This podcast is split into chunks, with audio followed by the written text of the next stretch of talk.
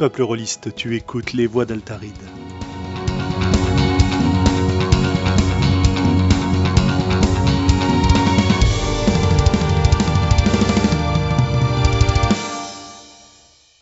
Et donc bienvenue pour le numéro 47 des Voix d'Altaride. Ce soir, ce soir, nous sommes le 15 mai. Il est euh, au choix 21h ou 15h. Et nous avons le, le plaisir et l'honneur d'accueillir deux collègues podcasteurs, Marc et Étienne, que je vais laisser se présenter et qui représentent ce soir le podcast des aventureux. Whoop. Bonjour tout le monde. Donc, je vais en premier. Donc, moi, c'est. Étienne et l'autre voix québécoise, c'est Marc. Ouais, ça en vient, là. Vas-y, présente-toi. Donc, euh, pas grand-chose à dire euh, sur nous. On est euh, le premier podcast de jeux de rôle québécois, probablement encore le seul. Et euh, on, on œuvre euh, à la promotion du hobby à travers euh, notre euh, Nouvelle-France canadienne. tu sais pas comment le dire, hein? T'es comme dans Elvis Gratton. je- Nous sommes des. Québécois, Canadiens, euh, franco-nord-américains du Québec, du nord de... Ouais, c'est ça. On a un problème d'identité. Bonjour, moi c'est Marc en passant. Euh, je suis une autre des voix masculines du podcast des aventureux. On a deux autres voix qui sont pas là, euh, Philippe et Karine. Donc, euh, et oui, on a une voix féminine nous aussi, mais euh, elle n'a pas pu euh, se libérer aujourd'hui. Euh, moi, euh, mon rôle dans les aventureux, vu que les trois autres sont davantage des maîtres de jeu, moi je suis plus un joueur, un acteur, un gamer, euh, plus ludiste aussi. Donc, euh, Mhm. Moi, j'ai le titre officiel euh, du, euh, du hipster des aventureux. ouais, t'es, t'es le, Ah, t'es aussi le professeur Xavier de notre groupe. Donc, euh, Je ne suis pas chauve. non, mais t'es notre leader euh, spirituel. Oh, c'est beau. Qu'est-ce que c'est bien dit. Euh, r- Rassure-toi, Étienne, hein, je vais mettre une musique un peu héroïque quand tu vas faire euh, la présentation, quand je vais retravailler le podcast. hein, comme Il ça, faut, on entendra faut. effectivement euh, un générique extraordinaire. Tellement. ça eh va ben, avec le écoute. thème en plus. Ah, bah, et voilà, et voilà Madame Chat, et voilà Anne qui nous rejoint. Salut. Anne, on est déjà à l'antenne. Ah, alors je fais attention à ce que je dis.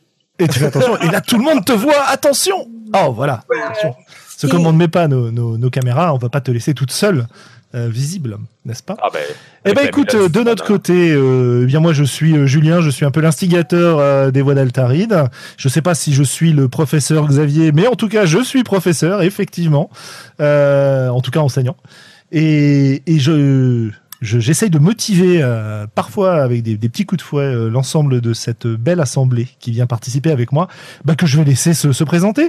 On va laisser l'honneur euh, à Xavier et puis on, on laissera la parole à ces dames ensuite. Donc euh, Xavier, euh, Globo sur les intimes, sur les différents forums, euh, sur le net, etc. Et euh, voilà, ouais. Comment j'en suis venu dans les voies d'Altaride? Bah, C'est d'abord la rencontre et les jeux avec beaucoup Julien et Sandra, et puis et puis un, une- le, le fait de partager un intérêt euh, à la fois pour du jeu de rôle traditionnel et pour euh, les choses un peu plus indépendantes qui se font. Et puis on en avait en- envie d'en parler, et voilà. Et du coup, moi, j'aime beaucoup toujours discuter avec Julien, donc je fais mon bavard et je viens régulièrement sur les voies d'Altaride. Il faut savoir une chose, c'est que Xavier n'a jamais rien à dire. Et ça, c'est c'est important de le savoir, A je pense. priori, a priori. A priori, j'ai rien à dire. Jusqu'à temps qu'il parle et euh, qu'il Et, monopolise. et là, on n'arrête plus, voilà, c'est ça. Sandra, qui es-tu? Euh, bah, moi, je suis euh, Sandra, SLN euh, sur le web. Je suis euh, celle qui, il paraît, ne parle pas assez, ou qui a une voix de téléphone rose, ça dépend qui me parle. Mais les deux, les Et- deux.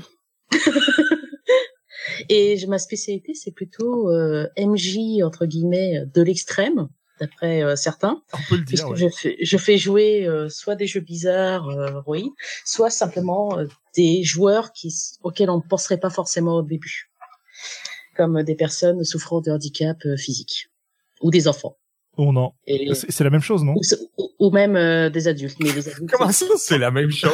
ah non non Ouais, des enfants, des handicapés, des malades. non, les, non, enfants ça se dresse ils sont éduqués.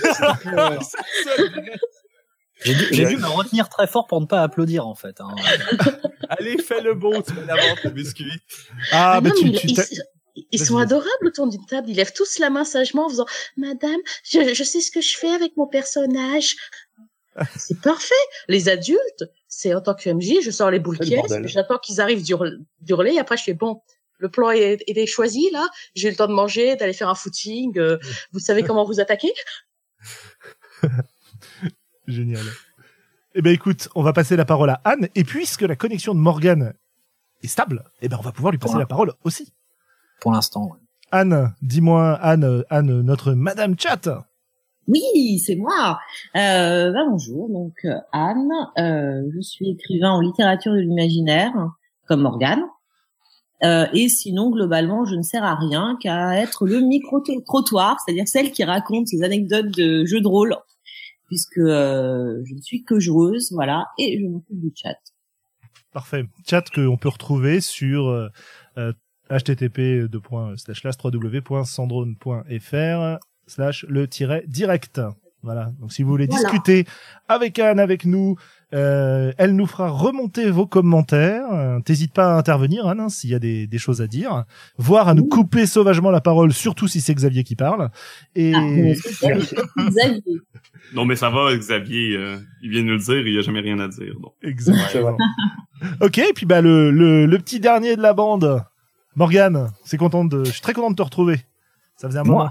Ah bah ouais. Oui, bah oui, mais c'est bon, c'est toujours euh, comme d'habitude un peu euh, un peu compliqué parce que soit je viens euh, chez Julien, donc pour être en direct face à lui pour le faire voir et dire aux auditeurs à quel point il ressemble entre un mix entre le professeur Xavier et Jésus, on ne sait pas trop. Et euh, le reste du temps, euh, je suis je suis sur un je suis un petit peu à distance et le problème c'est qu'en ce moment ma connexion internet est un petit peu euh, pourrie, ça fait un moment que ça dure et voilà donc je suis désolé d'avance si à un moment de la soirée je disparais euh, peut-être même au milieu d'une phrase. Je peux Mais dire, voilà. j'écris un roman très important en ce moment. et donc, je peux couper à tout moment pour prendre des notes. Et donc euh, je suis comme euh, parce que je- j'aime bien éluder ce genre de, de sujet qui, qui fait chier. je suis euh, comme euh, notre ami euh, Étienne euh, du 50e parallèle. euh, je euh, je suis plus un gamer qu'un MJ, même si je euh, MJite un petit peu euh, de temps en temps, euh, surtout Ah, dernièrement. C'était Voilà. moi, ça. Mais oui. C'était C'est- l'autre C'était Étienne. là. Pardon. C'est pas grave. On va avoir du mal. Euh, Oui. en tout cas, Oui, euh, alors c'est parce qu'en fait, comme j'ai les avatars un petit peu en différé, c'est voilà, je, je me fie aux images et malheureusement, ben c'est pas grave. on va s'en sortir. Alors, petit tour de petit tour de news comme on a notre notre habitude, qui va être relativement rapide. Moi, je, je rappelle à tous nos auditeurs, euh, la semaine prochaine, mercredi, mercredi 24 mai, euh, nous serons en direct de la librairie Caribde, donc à Paris. Ça concerne les Parisiens et les gens qui veulent nous voir à distance, puisqu'on retransmettra directement sur YouTube. Euh, on fait un autre crossover avec un autre podcast, mais cette fois qui n'est pas un podcast de jeu de rôle, puisque c'est un podcast qui est justement sur la littérature de l'imaginaire en particulier, euh, podcast qui s'appelle Procrastination. Procrastination, c'est euh, Lionel Davoust, c'est euh, Laurent Genefort et Mélanie Fazi qui viennent nous parler de eh bien de l'écriture et des méthodes qu'on peut appliquer pour pour arriver à s'en sortir dans ce domaine-là. Et c'est très très intéressant. Et nous, on va parler de la place du personnage dans le jeu de rôle et dans le roman. Voilà. Donc ça, c'est mercredi prochain. Euh, Sandra, Sandra, toi, tu vas te lancer un nouveau défi. Tu nous parlais tout à l'heure de ton, ton côté MJ de l'extrême. Alors, qu'est-ce que tu, qu'est-ce que tu cherches comme extrême en ce moment-là? Ah, moi, je ne cherche pas, il m'a trouvé. Donc, euh, j'étais un pauvre MJ euh, qui avait fait une séance, euh, enfin, une mini-campagne d'initiation sur deux, trois jeux à des joueurs non entendants. Donc, avec toute une logistique montée en place avec des amis qui savaient signer pour pouvoir euh, justement qu'ils jouent. Donc, euh, je leur envoyais euh, les, les comportements et les réactions qu'allaient avoir des PNJ face à des choses, les, les éléments clés que connaissaient les PNJ pour qu'ils puissent faire des apartés ou jouer le PNJ quand j'étais occupée avec un autre personnage. Et là, en fait, mon groupe de non-entendants a vraiment apprécié les dernières parties et ils m'ont demandé de leur faire faire, parce que j'ai eu le malheur de leur montrer des illustrations. Il faut pas, il faut pas, il faut pas. Ils m'ont demandé de leur faire faire du Seven Seas euh, seconde édition. Donc, euh, je vais devoir me mettre à la langue des signes et faire des Seven Seas seconde édition. euh, je vais mourir, je vais mourir, je vais mourir. Euh, je, on parle beaucoup, je ne signe pas, mais ils sont super motivés et il y en a, ils ont déjà commencé à lire en anglais euh, le texte, Mhm. ce qui pour des personnes non entendantes, l'apprentissage d'une langue étrangère, c'est beaucoup plus complexe que pour une personne entendante souvent. Donc, il, il y en a même certains qui m'ont envoyé déjà des idées de perso et de background. Eh bien, Donc euh, j'ai des joueurs euh, motivés. Après, il va juste falloir que je, je trouve le temps pour euh, réussir à faire jouer. Et ça, ça va être le plus dur. eh ben écoute, euh, bravo, bravo et, Mais mer- et merci. hein. Bravo et merci parce que euh, effectivement, tu te, tu te donnes beaucoup pour euh, pour faire jouer des, des publics qui sont qui ont difficilement accès aux jeux de rôle d'habitude. Que ce soit, tu nous as parlé déjà de tes euh, de tes aventures avec des des non voyants ou des malvoyants, euh, avec des, des malentendants. Je crois que tu Oui. fais aussi. Alors, je blaguais tout à l'heure de façon absolument horrible, mais tu fais aussi pas mal jouer des enfants. Euh, c'est euh, c'est génial parce que il faudrait avoir. Moi, je je suis pas capable de faire tout ça. hein mais il faudrait quand même qu'on ait de plus en plus de de meneuses de jeu, de meneurs de jeu qui soient capables de faire jouer euh, bah, tous ces publics qui ont accès plus difficilement euh, à notre hobby, quoi. Je sais pas comment ça se passe au, au Québec, euh, ce genre de choses. Est-ce que vous avez des, euh, des initiatives qui ressemblent un petit peu à ce que fait Sandra ou? Hmm. Pas ce que je sache, mais euh, je veux dire, comme vu que maintenant le, le- le jeu de rôle se popularise de plus en plus euh, sur Internet avec des plateformes comme Roll20, euh, ça devient accessible pour les gens qui sont handicapés ou euh, qui ont de la misère à, à se déplacer de leur maison. là. on, on a euh, beaucoup d'initiatives de jeux de rôle, principalement pour les enfants. Euh, mais sinon, ce qu'il faut comprendre, c'est que nous, au, au Québec, le jeu de rôle est encore en train de sortir de sa genèse. Euh, ça fait longtemps que les gens en font, mais ça fait c'est très très récent que la communauté commence à se bâtir autour du jeu de rôle. On, notre histoire avec le jeu de rôle est encore euh, encore à ses débuts presque. D'accord. Eh ben écoute, euh, on verra. Mais euh, cela dit, en France, euh, à ma connaissance, c'est pas forcément des initiatives qui sont très très nombreuses. hein. C'est pour ça que je, je, je félicitais euh, et je remerciais Sandra de le faire parce que euh, je pense sincèrement qu'on a besoin de plus. C'est pas la seule. hein. Il y a, d'autres gens qui se donnent dans ce dans ce domaine-là, mais mais euh, mais c'est c'est effectivement quelque chose d'assez formidable. Je trouve. On fera probablement une émission sur le sujet. Hein. Sandra, on en avait parlé. Oui, oui, bah, un jour, j'aurai le temps de finaliser euh, tout mon jouet avec les enfants que je promets de faire euh, depuis euh, plus d'un an. Mais bon, au fur et à mesure, euh, j'ai de nouvelles choses à dire, donc euh, ça augmente, ça augmente, ça augmente. euh. Mais un jour, ça sera prêt, un jour. Et après, ça sera euh, s'adapter euh, face à des publics euh, handicapés. Et là, euh, j'ai j'ai pu faire jouer différents types de publics euh, handicapés, que ce soit du handicap physique ou mental, et c'est pas les mêmes challenges. Ah, J'imagine. Mhm. Ok, bah écoute, on en, on en rediscutera euh, avec un grand plaisir en tout cas. Euh, alors évidemment, évidemment, euh, en bon préparateur de podcast, j'ai fait le tour de tout le monde pour demander s'il y avait des news, mais j'ai déjà oublié ce qu'on m'a répondu. Euh, Xavier, t'avais, t'avais quelque chose à annoncer ou... Euh, non, non, rien, de- rien d'extraordinaire, euh, si ce n'est que, voilà, euh, non, non, ce que je dirais sur la, mon actualité, ce sera plus un, un coup de gueule que, que news. Alors on se le garde pour plus tard. Ouais. Ok, Exactement. Ok, ok. Bah écoutez, euh, je vous propose que nous passions un petit peu à notre notre Ouais, j'ai discussion pas du dit ma soir. news. Ah pardon, pardon. Euh, Xavier, t'avais rien, quelque chose à annoncer Euh, non, non, Donc, juste ma news, c'est que il y a le festival des voilà. Imaginales qui commence Non, non, ce que je dirais sur la, mon Euh, normalement, vous le connaissez tous. C'est un très bon festival de littérature de l'imaginaire, mais pas seulement. Il est gratuit. Et ça, c'est très bien. Il y a des très bonnes tables rondes. Euh, et il y a un espace euh, jeu, jeu de plateau et jeu de rôle. Donc voilà. Ah, il y a un espace jeu, d'accord, je ne savais Oui, pas. tout petit, un peu grandeur nature, tout petit, euh, mais euh, pas euh, excentré du tout, vraiment, euh, vraiment sur le lieu du, du festival. Euh, donc voilà, donc allez faire un, un tour là-bas si vous êtes dans le coin, ou même déplacez-vous parce que c'est vraiment un très bon festival. Et la deuxième news, je vais très vite, c'est euh, c'est moi directement. J'ai pas de news jeu de rôle parce que mon MJ préfère passer du temps dans sa baignoire à fumer des cigares. Euh, Je ne vois pas de quoi tu parles. voilà, de nous faire la partie de Firefly qu'il avait euh, qu'il avait promise. Euh, mais en revanche, j'ai euh, mon premier roman, Le Clairvoyage, qui sort en poche à la fin du mois, puisque la Talente a lancé une collection en poche et sort euh, trois titres pour l'occasion. Roland Wagner, Vincent Gessler, auteur suisse, et donc euh, moi avec le, le Clairvoyage, euh, enfin relance, voilà, des livres qu'ils avaient publiés en grand format. Et voilà, la minute auto-promo. Formidable. Ouais. Mais t'as raison. Ouais, ouais, tout à fait. Le, les Imaginales, tu nous en avais déjà parlé. T'en avais déjà fait un petit peu le, la promotion et surtout, euh, tu l'avais pas mal conseillé. Euh, bah, on parlait tout à l'heure de Lionel Davoust qui, justement, m'envoyait un mail pour préparer le podcast tout à l'heure en me disant qu'il se dirigeait vers les Imaginales. Donc, ah bah euh, lui, il est signe en tant qu'auteur, il est souvent traducteur et parfois il anime des tables rondes. Donc il est très investi dans les imaginales. Ça prouve que c'est un bon festival. Si Lionel Davoust y est. Voilà. Ça, c'est la, la clique de Rennes qui s'exprime. Euh, ok, ok, ok. Alors, le sujet du soir, le sujet du soir. Bah, écoutez, on est parti sur une idée qui est de jouer comme dans une série télé. Au départ, j'étais parti sur l'idée des génériques, des pré-génériques, etc.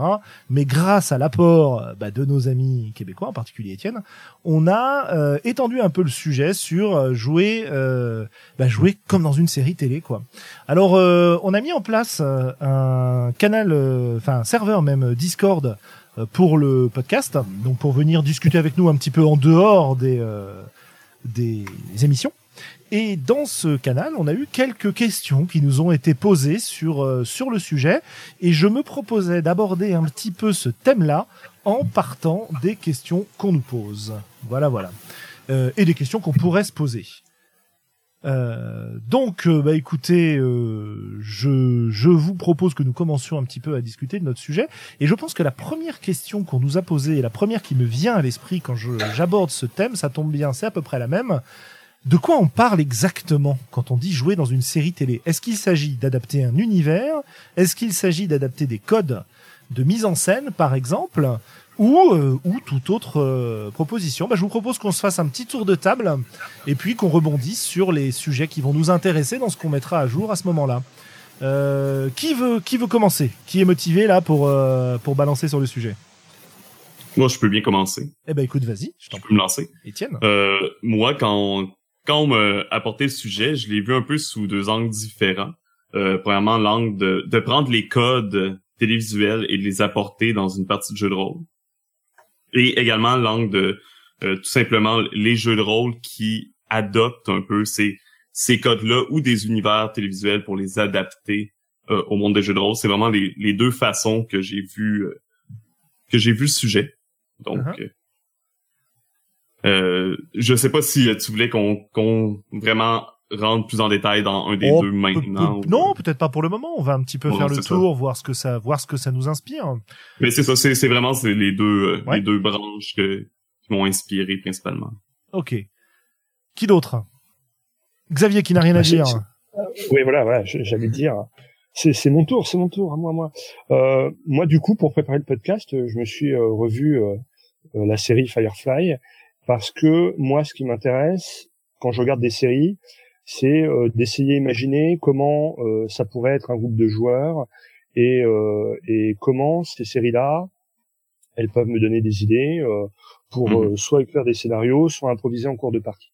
Donc quand je regarde une série, je la regarde pour le plaisir, mais j'ai aussi un, un deuxième regard qui est de me dire, ok, euh, comment je peux euh, digérer ça et le réutiliser à ma place? Ok. Avez-vous autre chose à ajouter les autres? Sandra ou Marc euh, On- ou Anne ou On a Morgane. perdu hein Sandra. Mm, Sandra a coupé son micro.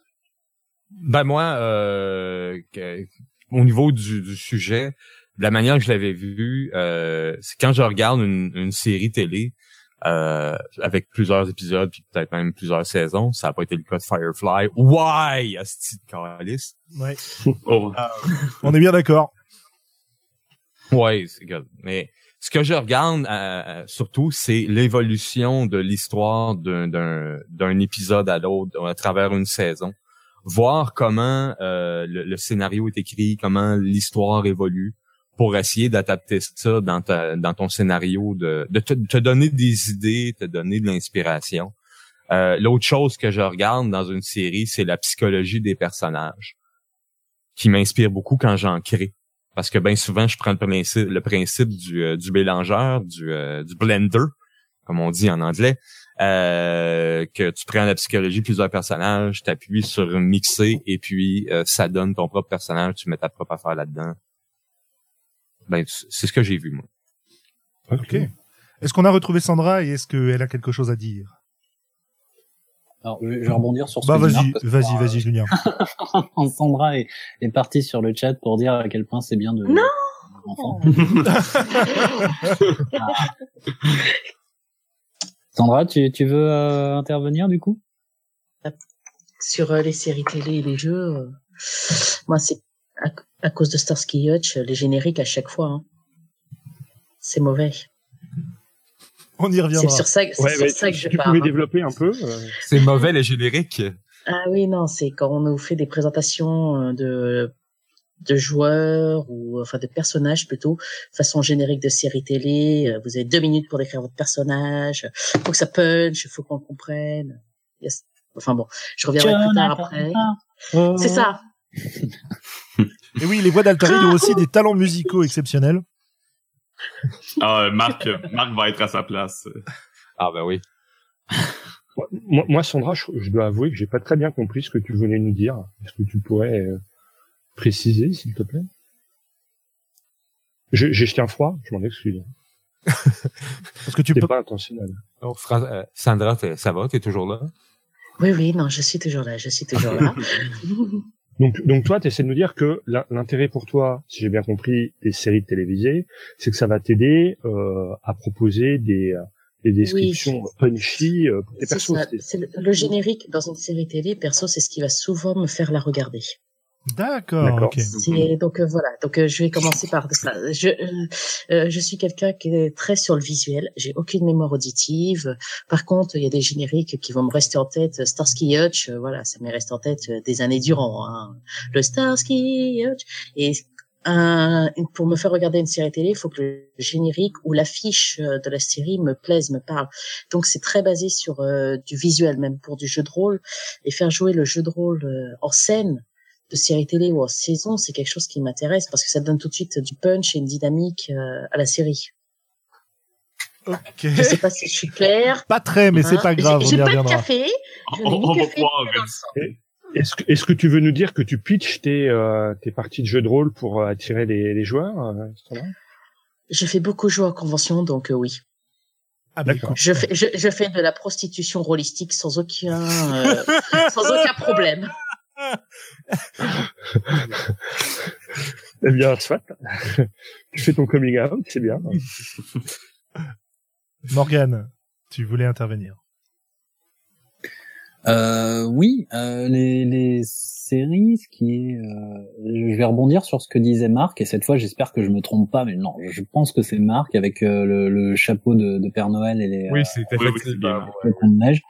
Je tiens à dire qu'il ne manque que les, les cornes de reine et les pancakes. Enfin bref, euh, je- les, séries télé, c'est c'est vraiment très proche du jeu de rôle dans, dans l'idée, et c'est ce que disait Marc, qu'on blende vraiment des, des personnages euh, forts et qu'on voit ce qui se passe dans un univers euh, donné. C'est enfin, ce qui fait, à mon avis, vraiment la force d'une euh, d'une série. Et c'est ce qui fait aussi ben, la force de- de- d'un jeu de rôle, parce que finalement, bon, l'univers, il est là, la thématique, l'histoire, enfin, le pseudo-scénario, euh, il existe, mais euh, ce qui lui donne vraiment du relief et ce qui fait que les gens le regardent, c'est avant tout la manière dont les personnages qu'on a choisis, le, on va dire le mix de personnages qu'on a fait réagit par rapport à cette euh, à cette histoire-là. Euh, donc de ce point de vue-là, euh, je trouve Ah non. Ah, oh non, moment. Direct là. Quel, quel cliffhanger Ouais, bah c'est c'est-. Est-ce qu'il est connecté avec Orange? Parce qu'il paraît qu'Orange, c'est une compagnie de merde en France. c'est possible. Euh, je ne sais pas. Comment- pourquoi tu tousses, Sandra? Ouais, je, je, j'en rajouterai pas, euh, désolé. On va dire que Sandra connaît bien le sujet. Anne, est-ce que le, toi ou le chat avait des, des choses à ajouter euh, le temps qu'on récupère peut-être euh, peut-être Et non, pas sur le sujet, parce que sur le chat, ça parle de jeux pour enfants. en fait, de jeux de rôle pour enfants. Euh, en revanche, il y a une citation, mais euh, c'est l'un de vous, euh, sur le fait qu'on peut attirer facilement le grand public au jeu de rôle. Ah mais non, c'est le rôliste. Ouais. Ah bah oui. Et oui. Euh, grâce aux séries télé, en fait. Et oui. Voilà, grâce à Mission Impossible, Chips. Alors Chips, euh, je, je, je, je, veux voir ça, un jeu qui est basé sur eh ben, écoute, c'est l'occasion pour moi, puisque Pierre nous parlait de de simulacre. Je vais, je vais, je vais faire un truc incroyable dans les voies d'Altaride, mais alors euh, de folie quoi. Je vais genre euh, allumer une caméra. Attention, pour vous montrer, n'est-ce pas? Ah, ah, ah, Voilà. C'est horrible une image, ça fait mal aux yeux. euh, donc vous voyez, simulacre dont, dont on nous parlait sur le chat et qui est effectivement, je crois, parmi tous les jeux que j'ai dans ma bibliothèque, le premier qui nous parle de série télé. Et alors, la partie euh, série télé dont on nous parlait. Alors je vais vous montrer ça euh, brièvement parce que ça a du mal à faire le point, mais vous voyez le fameux euh, univers de série télé pour simulacre, donc d'époque avec deux bonnes pages. Bon, ça vous pourrez pas lire, hein, il faudra essayer de vous le procurer. deux bonnes pages de conseils sur comment organiser des parties comme dans une série télé ou dans les univers de séries télé, avec euh, des modifications de règles et une partie sur la structure des aventures. Donc euh, on revient un peu pas mal sur euh, sur tout ce qu'on a évoqué. Oh là, mon dieu, la caméra est toujours allumée et vous voyez un autre jeu derrière qui était caché. Mon dieu, vite, éteignons-la.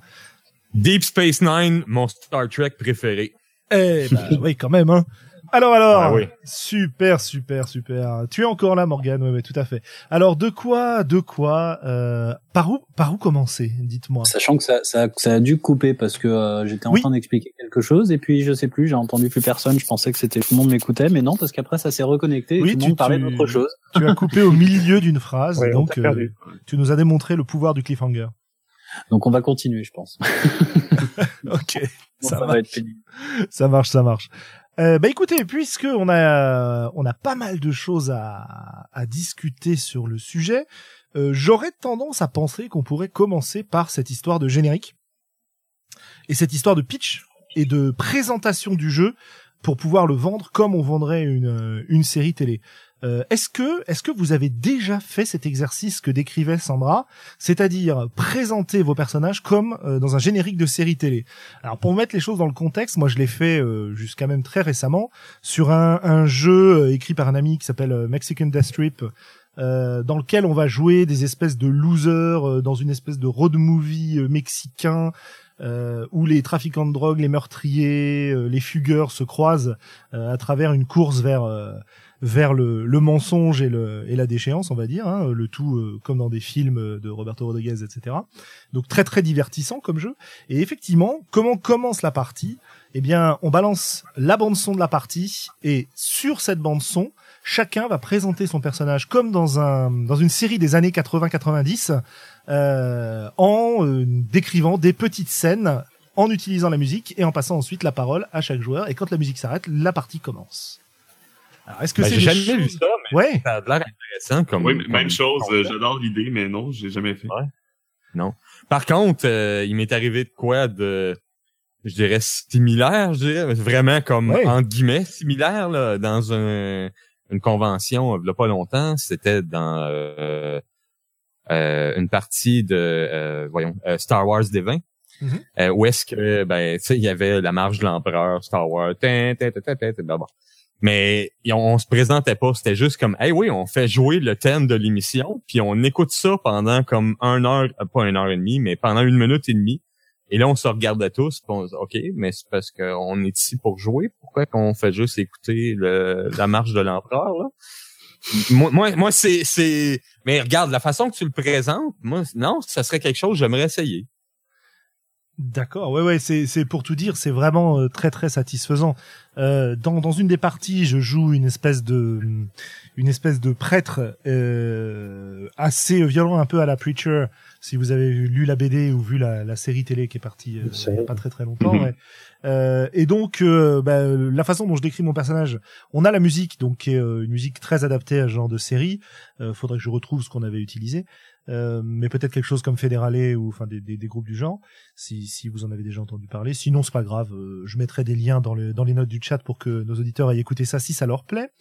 Euh, et je disais, je décris donc mon personnage comme donc je fais une brève description physique sur ses vêtements, euh, un petit peu avec des comme on aurait des, plans de caméra, des zooms sur euh, l'arme qu'il porte à la main, le fait qu'il a euh, euh, un, qu'il allume, oh non, je crois qu'il avait pas d'arme à ce moment-là. Il, allume une clope et il balance le briquet derrière lui. Derrière lui, il y a son église et quand il balance le briquet, l'église prend feu parce qu'il a dû répandre de l'essence et il s'éloigne du feu avec évidemment l'explosion dans son dos, hein, comme tous les, les bons héros de de scènes d'action.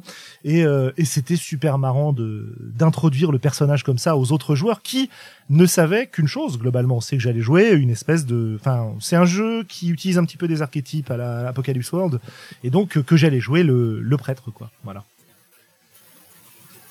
Alors, question générique, est-ce que vous avez eu d'autres expériences, euh, chers amis, ou est-ce que vous avez des choses importantes, je veux dire intéressantes évidemment, mais importantes à dire sur le sujet, ou est-ce qu'on parle un peu de, je sais pas, de structure peut-être ensuite euh, Moi, si je peux terminer sur le générique, euh, parce que il faut distinguer sans doute plusieurs formes de parties. Peut-être que le, le générique, euh, comme le disait Sandra, en convention, quand il faut que, que tu attires des gens sur les one shots, c'est vraiment un truc qui, ça peut être bien d'y avoir réfléchi avant. Alors peut-être pas un générique musical, mais au moins un pitch. Et je me demandais en campagne, quand tu vas faire 240 heures de jeu avec ton groupe de potes, est-ce que tu, tu gardes ce principe de générique ou est-ce que c'est uniquement adapté à, à des parties plutôt courtes? Et, et, sinon, éventuellement, quelle est la place du rituel dans on se remet dans la campagne, etc. Ouais. Bah, je sais pas si ça vous inspire ce que je bah, dis. hein. Écoute, Est-ce que je déborde? Est-ce que je me non, réponds? je, je vais juste commencer à te répondre sur le sujet. Euh, le jeu dont je parlais est un jeu qui est plutôt one shot. Ok. Maintenant, je me souviens d'une d'une campagne euh, de. Alors c'était quoi? C'était c'était dans l'univers de Warhammer 40 000, un peu tous les jeux mélangés. Et en fait, le meneur de jeu avait l'habitude au début de chaque euh, de chaque partie de nous balancer euh, une musique qui était le générique de de, la partie. Non, c'était pas la marche de l'empereur, mais non, c'était la musique de euh, une série d'actions euh, dont j'ai oublié le nom. Euh, si, euh, The Unit, je crois. Non, The Unit, je crois que ça s'appelait comme série d'actions ou quelque chose comme ça. Enfin bref, voilà. Alright. Alors, Alors pas pas générique, je, je- juste je termine rapide là-dessus, mais euh, le, la musique du récap de Battlestar Galactica, euh, j'avais utilisé déjà une fois pour faire un petit euh, récap de partie et ça y est, ça a coupé encore. c'est non, non, c'est bon, t'écoutes. Non, non, non, non, ça tu-. Oh, ouais. Alors, pour conclure sur le sujet, moi j'aimerais bien avoir deux types d'avis. Premièrement, J'aurais avis- bien aimé. ah pardon. C'est pas grave. Non, je- euh, moi, c'est le générique pour vraiment présenter un jeu en convention, pour avoir testé, ça fonctionne très bien. On prend quelques images du jeu, de la plus euh, soft à une image qui va vraiment frapper les esprits, et on commence à présenter euh, le jeu de manière euh, dynamique, complètement. Euh, par exemple, pour Chaos 1789, euh, celui que ou 17 Chaos 1792 que je fais jouer beaucoup de, en convention, qui est un jeu de rôle qui se passe dans c'est une uchronie de la Révolution française. Et euh, la présentation, c'est bon, il y a eu la Révolution française, euh, je montre une image, ça s'est mal passé, une autre image, il s'est passé ça, ça, ça, et je fais trois, quatre images, et généralement, j'arrive à alpaguer des joueurs, alors que quand je fais quand même jouer à un jeu euh, qui, pour beaucoup, fait penser à des cours d'histoire. Mhm. Mais j'arrive Mhm. à avoir des joueurs en leur présentant sous forme de générique avec quelques images fortes du jeu, quelques euh, illustrations, des logos, euh, et en faisant des pitchs à chaque image, euh, et en en faisant une présentation en moins de 30 secondes. Plus la présentation est courte euh, sur un jeu de rôle où on arrive à être précis et concis, plus on arrive à alpaguer des gens. euh, J'ai vu euh, des MJ être très très doués pour faire du générique et alpaguer des gens. euh, C'est presque euh, oh un groupe de rôlistes sauvages vient de passer. Je sors mon lasso. Tu crois que je te vois pas venir? Hein? Hmm? Tu crois que je sais pas qui tu vas citer? Au Hein? hasard, je, je vois Scipion. Moi, je sais pas. donc- non, parce qu'il y en a un qui est très doué pour ça, c'est Johan Scipion qui, pour euh, vendre du sombre euh, zéro, euh, propose aux gens un pitch qui ressemble à toi en string dans un vaisseau spatial poursuivi par un crabe géant de l'espace. Et il arrive à remplir ses tables en moins de 10 secondes parce que ça fait rire les gens. Ils font OK, on teste. Et ça fonctionne. Alors, Joanne Scipion, je sais pas, est-ce que vous connaissez Joanne euh, Vous avez entendu parler de Sombre ou pas au Québec? Non. Euh, J'en ai entendu parler vraiment euh, Dans quelques fois, principalement par euh, mes contacts Mhm. français, mais sinon j'en ai, je Alors. connais pas. Alors Sombre, c'est un, c'est un, c'est un jeu qu'il présente comme étant l'horreur comme au cinéma, dans lequel donc on va jouer des victimes qui vont devoir échapper aux horribles situations mises en place par le meneur de jeu. Et la caractéristique de, de Johan, c'est qu'il euh, se déplace dans un nombre de conventions absolument incroyables et qu'il ne, ses tables ne désemplissent pas. Il va chercher les joueurs partout et c'est, c'est hyper impressionnant de le voir aller chercher des publics qui viennent, notamment dans les conventions qui sont un peu mixtes, c'est-à-dire celles dans lesquelles il n'y a pas que du jeu de rôle. Il arrive à ramener à peu près tout le monde dans la convention pour jouer à ces parties. Et il nous finit les, les conventions en général avec un petit bilan du genre euh, ce week-end il y a eu euh, 72 joueurs à sombre, euh, 71 morts. en parlant des personnages évidemment. hein. Voilà. J'espère. Et, et un petit peu Sandra à ce sujet parce que euh, le grand jeu de, de Sandra, Xavier, etc., c'est de réussir à citer Johan à peu près à chaque podcast. Voilà. Bah, bah, bah, excuse-moi, mais pour un, un podcast basé sur les séries, le découpage en séries euh, d'une partie, sombre est parfaitement adapté. adapté, tout à fait. Ok. Euh, donc, finalement, si je résume un peu tout ce qu'on a dit sur ce générique, le grand intérêt, ça va être comme dans une. En fait, quel est le rôle du générique dans une série télé? Euh, Je suis pas spécialiste des séries, hein, mais j'ai l'impression que le, le- le rôle du générique, c'est il est double d'accrocher les gens pour qu'ils restent regarder et de leur euh, faire une petite présentation rapide, en tout cas dans les années 90, des personnages qui vont euh, intervenir. Et finalement, c'est comme ça qu'on l'utilise en jeu de rôle aussi, j'en ai l'impression. Est-ce que en tant que joueur ou est-ce que en tant que euh, meneur de jeu, euh, c'est des, des méthodes que qui vous plaisent, ça? Pour moi, présenter bien rapidement en un temps limité. Moi, moi j'aimerais bien aussi peut-être tester un peu le générique aussi euh, sur des parties plus classiques parce que je crois que ça a peut-être une vertu de mise en ambiance aussi. Absolument, ouais. Je veux dire, euh, quand, quand tu retrouves tes potes après une journée de boulot pour jouer, euh, t'as, t'as, enfin, t'as, t'as toujours un petit peu du mal à démarrer, même si tu vas faire une partie courte parce que c'est un soir en semaine. Et peut-être que ça vaut le coup d'avoir euh, ces petits rituels comme ça qui, euh, qui, qui mettent fin à la, la discussion où on parle justement de la dernière série qu'on a, qu'on a regardée au lieu de parler de la, de la partie à venir. Et il faudra peut-être que je teste ça, tu vois. Alors nos, nos, nos spécialistes coup, joueurs, comme Marc par exemple, qui s'est présenté comme ça. Qu'est-ce que t'en penses toi? Euh, Qu'est-ce t'attends moi, de Qu'est-ce que tu as Je vais te poser une question peut-être plus précise. Qu'est-ce que tu attends d'un d'un meneur Ouais, de jeu ou de quelqu'un qui te propose une partie en termes de présentation du jeu, de la partie et des personnages? Euh, en fait, je m'attends pas à grand chose. C'est sûr Mhm. que s'il m'arrive avec euh, une présentation euh, avec un générique, euh, je, moi personnellement, ça va m'impressionner. Ça va me dire ah mon dieu, ok, il, il a pris la peine de, de, de chercher euh, pour euh, des, des musiques, puis je, mais je vais m'attendre à ce qu'il y ait des de l'ambiance, des, des bruits, du, des, des tu sais, si, si par après, c'est c'est comme je me rends compte que c'est la seule musique qu'il y a, il y a une partie de moi qui va être un peu déçue en tant que joueur. Mais euh, déjà, ça, ça va être quelque chose qui va m'accrocher, particulièrement si le générique est bon. Ok. Euh, je crois que ça peut vraiment être utile pour euh, pour installer quand même euh, une ambiance de départ là, avec la la musique est pas obligée nécessairement d'être collée euh, au thème du jeu, mais plus elle peut être une musique plus proche du thème de- des personnages ou de la partie. Elle peut changer euh, de partie en partie également. Je crois pas que ce soit obligatoire euh, de toujours euh, remettre le même générique au départ de chaque partie. Non. C'est intéressant ça d'avoir un, d'avoir un thème et puis euh, Mhm. genre tu fais pour ta campagne de, Fa- de Firefly euh, à chaque début de campagne tu sors un- une musique un peu country euh, euh, type euh, type western à l'Android à je ne sais pas quoi euh, ça peut être une bonne idée ouais, ça aussi. quelque chose que j'avais vu par rapport au générique, euh, un maître de jeu qui faisait des génériques en début de partie, mais ce qu'il faisait, c'est que euh, tous les personnages dans le générique, tous les joueurs euh, faisaient une vraiment très très courte scène ou décrivaient une courte scène de leur personnage qui allait se passer durant la partie qui s'apprêtait à jouer. Ah.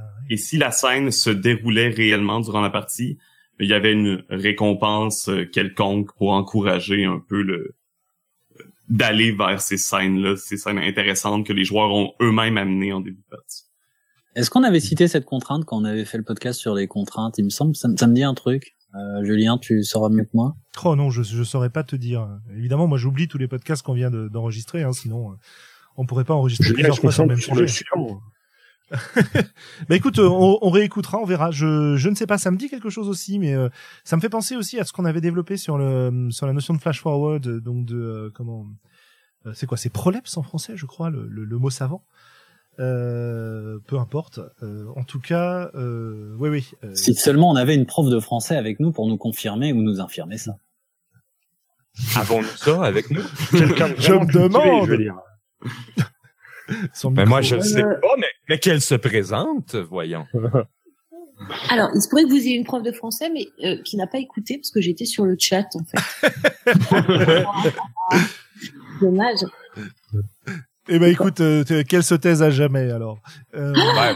Mais faut, faut dire que pour sa défense qu'il y a une avalanche présentement de thèmes et de génériques qui sont dans le chat, là. oui. Il y a comme un, il y a comme un débat à savoir, non, c'est celui-là le meilleur, donc, euh, je- D'autant plus que, euh, euh, chers On- auditeurs, que ce que vous ne voyez pas, c'est que d'un côté on a le on a le chat euh, sur le site des Voix d'Altarit, mais qu'évidemment nos chers podcasteurs ont leur propre chat écrit dans lequel ils balancent des vidéos en permanence et c'est assez difficile à suivre. Mais On cela est des dit, gros gamins, on est des gros gamins en vrai. Ce- cela dit, cela dit, cela dit, pour euh, pour se recentrer un tout petit peu, euh, effectivement cette idée de prévoir des scènes et de voir si elles vont avoir lieu et si elles ont lieu, on a éventuellement une récompense. Ça peut nous permettre de de faire la transition sur euh, le le jeu de rôle, la partie de jeu de rôle et son découpage, notamment son découpage en scènes et son Mhm. découpage de manière euh, à reproduire ce qu'on trouve dans les séries télé parce qu'il y a évidemment beaucoup de choses à dire et c'est vrai que euh, pour avoir joué avec des gens qui se donnent comme ambition de jouer comme au cinéma ou comme dans des séries télé, on pourrait parler de, de Volsung qui anime le podcast qui s'appelle 2D6 plus cool, qui est donc des, des actual plays sur euh, sur de- des parties euh, enregistrées sur euh, les jeux propulsés par l'apocalypse notamment, mais pas seulement. Euh, lui utilise beaucoup beaucoup ces découpages de scènes euh, en finissant ces scènes par euh, des cuts, euh, des choses comme ça quoi. Donc euh, euh, parlons un petit peu de cette euh, parlons un petit peu de cette structure. Ouais, vas-y. est-ce qu'il utilise RPG Ambience pour, euh, pour l'aider dans ses cutscenes? Euh, écoute, j'en sais rien du tout. euh, Il faudrait Non, lui je demander. Je crois pas. Je crois que c'est, je crois que quand tu parles de coupure vraiment euh, de cutscene Ah oui, pardon. fin, Oui, euh, oui, non, non, non. Je parle de coupure comme tu dirais couper au cinéma. Tu vois, tu, tu finis. oui. C'est pas le, c'est pas le, c'est pas la, ce qu'on appelle la cinématique, la cutscene. Non, non, c'est pas à ça que je pensais. Mais il les utilise aussi, cela dit. Hein, donc, euh, euh, il faudrait lui, il faudrait lui demander. Ouais, c'est une bonne question. Euh, ok, structure, structure de partie. Est-ce que les séries télé ont une C'est une question rhétorique. Est-ce que les séries télé ont une structure qu'on pourrait euh, imiter et suivre quand on fait du jeu de rôle? Non, passons à un autre sujet. Non. Mais je crois que les jeux de rôle ont toujours eu un peu cette euh, cette volonté-là d'imiter pas, pas nécessairement seulement les euh, séries télé, mais de prendre la structure euh, dramatique classique, euh, scène. Peut-être pas. On entend moins souvent parler d'actes dans les jeux de rôle, malgré qu'il y a des jeux qui, le mettent en valeur. Euh, mais la plupart des jeux de rôle, quand on lit les règles, ils vont souvent nous parler de bon euh, des pouvoirs qui fonctionnent par scène, euh, des habilités qui, vont durer une scène. il y a des jeux de rôle qui sont meilleurs pour définir qu'est-ce qu'une scène que d'autres. Parfois, c'est laissé assez vague. Pour moi, le, le découpage en scène euh, explicite dans les règles du jeu, et notamment ces idées de euh, ce, pouvoir dure une scène par exemple, c'est introduit par euh, par Vampire hein, dans ce que j'ai découvert Oui. moi, hein, par Vampire la Mascarade, parce que quand on jouait à quand on jouait à Donjons et Dragons avant, euh, pas que à Donjons et Dragons, Paranoia, Star Wars, etc. euh, Il y avait souvent des découpages qui étaient très très similaires, hein, mais euh, c'était pas forcément appelé des scènes. euh, c'était appelé des scènes peut-être dans les scénarios écrits. Euh, quand on avait des scénarios écrits avec un déroulement temporel et pas seulement un donjon, voilà. Mais euh, c'était pas vraiment le cas dans les dans les jeux quoi. Euh, dans donjon, le, le euh, comment dire, le suivi du temps c'était très très précis. Hein. C'était euh, euh, des des rounds, des tours euh, qui duraient 6 secondes, une minute, euh, qui duraient 10 minutes, etc., etc. Quoi. Xavier, expert, ancien? Non, bah c'est c'est vrai. Hein, je veux dire dans les dans les vieux donjons, euh, t'avais intérêt quand t'es maître de jeu à avoir ta feuille où tu cochais tes tours, tes rounds, savoir quand tu faisais tes tirages de rencontres aléatoires, etc. pour pas en rentrer, pour pas en rater un, ça aurait été dommage. voilà, bah, il y, a eu une époque où on jouait comme ça. Je sais pas si c'était le meilleur euh, de ce que de l'expérience ludique que peut proposer ce, genre de jeu, mais euh, mais je sais que ça, ça m'est arrivé dans mon jeune temps. Ça m'a passé. mais oui, ça existait. Ok. Et, euh, et, et, souvent aussi, il faut dire que les, les vieux scénarios euh, donge, euh, le donjon en lui-même, c'est plus un sandbox en fait. C'est-à-dire qu'il y a plus, généralement, il y a plusieurs factions et puis tu te balades là-dedans et tu essaies de comprendre ce qui se passe. Euh, et et donc, je je sais pas si le sandbox se prête bien à la au découpage par scène. Tu vois. Oh, je crois que je crois que oui, moi personnellement. Tu veux dire qu'à chaque endroit correspond une scène. Euh, ah, peut-être, peut-être, ouais, peut-être pas par endroit nécessairement, euh, mais je pense seulement à euh, des jeux comme euh, Il Folk de Robin mhm. Laws qui fonctionne euh, par scène et qui est qui est un, un bac à sable à la base et qui, qui encourage vraiment à concentrer seulement sur les relations entre les personnages qui vont inviter les gens à, à, jouer par scène et même dans les règles Robin Law le précise que son but est euh, d'émuler vraiment les, la structure dramatique des, des séries télévisées. Hmm. Donc, Surtout que effectivement pour Il Folk, tu as quand même euh, beaucoup beaucoup beaucoup de de, de contextes différents qui ont qui ont été proposés mhm. avec le jeu justement pour euh, pour pouvoir jouer dans différents types de, de séries télé. Et c'est vraiment le côté drama qui est mis en, en, en, avant, quoi. Donc les relations entre les personnages, comment elles évoluent, peu importe ce qui se passe autour à la limite.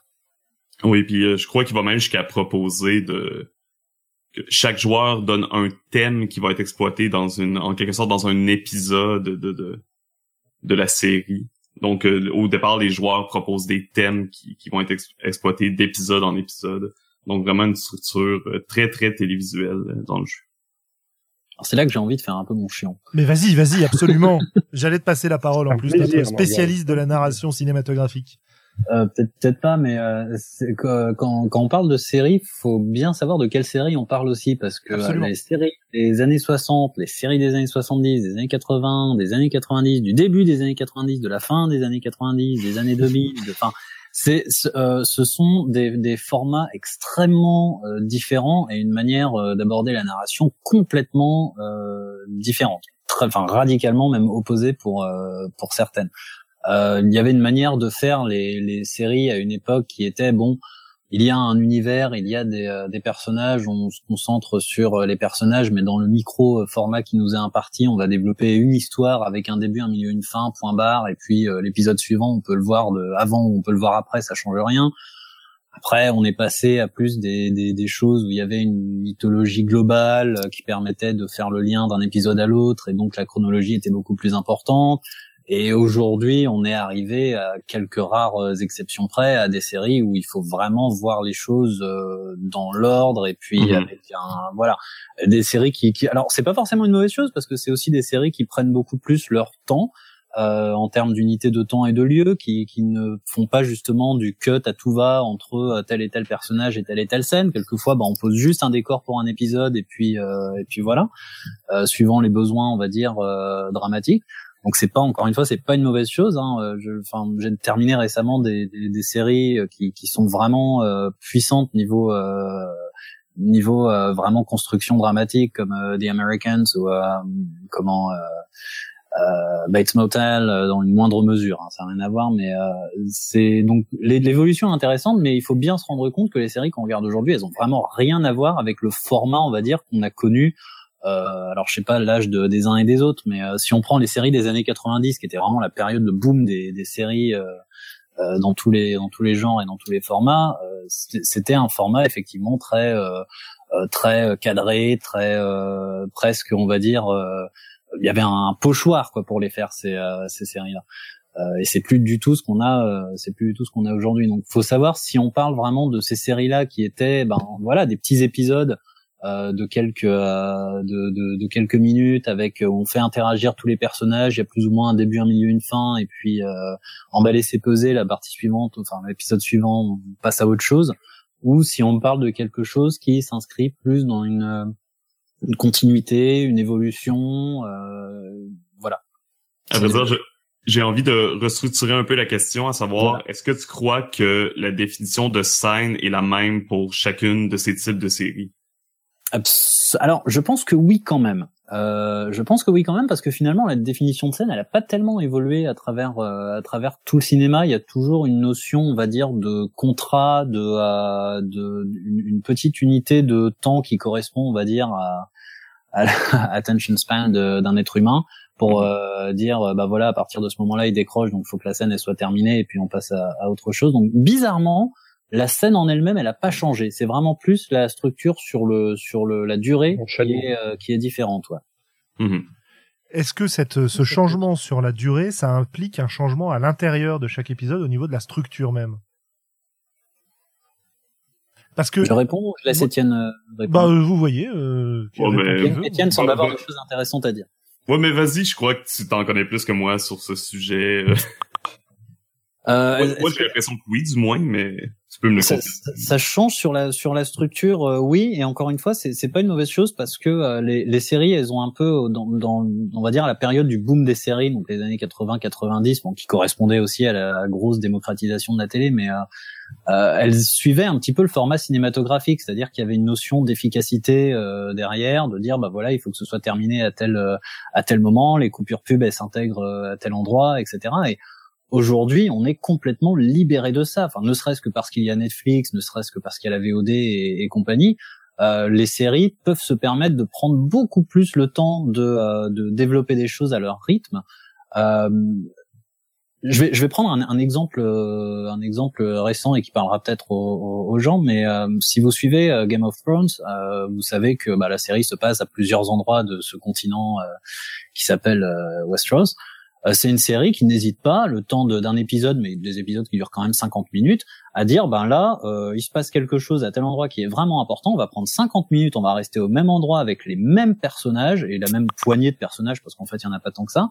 Et, euh, et, voilà, on va prendre le temps de développer ce qui, ce qui se passe. Et ça, c'est quelque chose qu'on voit dans une série aujourd'hui qu'on n'aurait pas forcément vu, à mon avis, euh, il y a 10, même 10 ans. Mhm. Euh, donc euh, voilà, moi je trouve que c'est une c'est une bonne chose et je trouve que c'est finalement une bonne inspiration pour le jeu de rôle aussi. Euh, de dire que quelquefois ça vaut la peine euh, de euh, ralentir le rythme et de ne pas chercher à faire forcément des cuts à tout va, de de passer d'un personnage à l'autre ou d'une problématique à une à une autre, mais de dire là il y a quelque chose de vraiment intéressant à développer. Et ben si ça prend une demi-heure, et ben on va prendre une demi-heure mais on va euh, on va faire ça bien parce que euh, sur le long terme, sur une campagne par exemple, ça peut avoir un vrai impact euh, narratif intéressant sur et eh ben, sur tous les autres personnages justement et sur sur toute l'histoire. Mhm. Je pense que j'ai dit ce que j'avais à dire. Le rythme du jeu, je crois, va, va énormément changer en fonction justement de, de quelle série on essaie de d'imiter. Il y a, par exemple, des si tu prends une série comme Buffy ou mhm.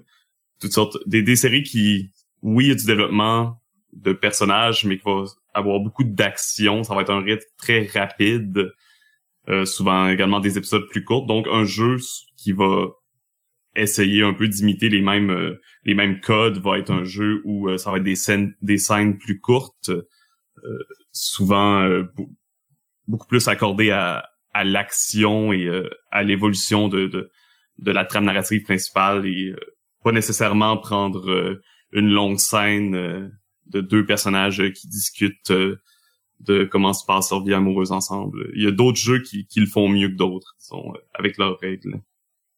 Pour revenir sur ce que Morgan disait, euh, sur la comparaison, on va faire la comparaison entre deux séries, une qui date du début des années 90, X-Files. T'avais une série, il y avait une certaine mythologie, comme tu disais, euh, qui était implantée d'épisode en épisode, t'apprenais à la connaître, peu à peu.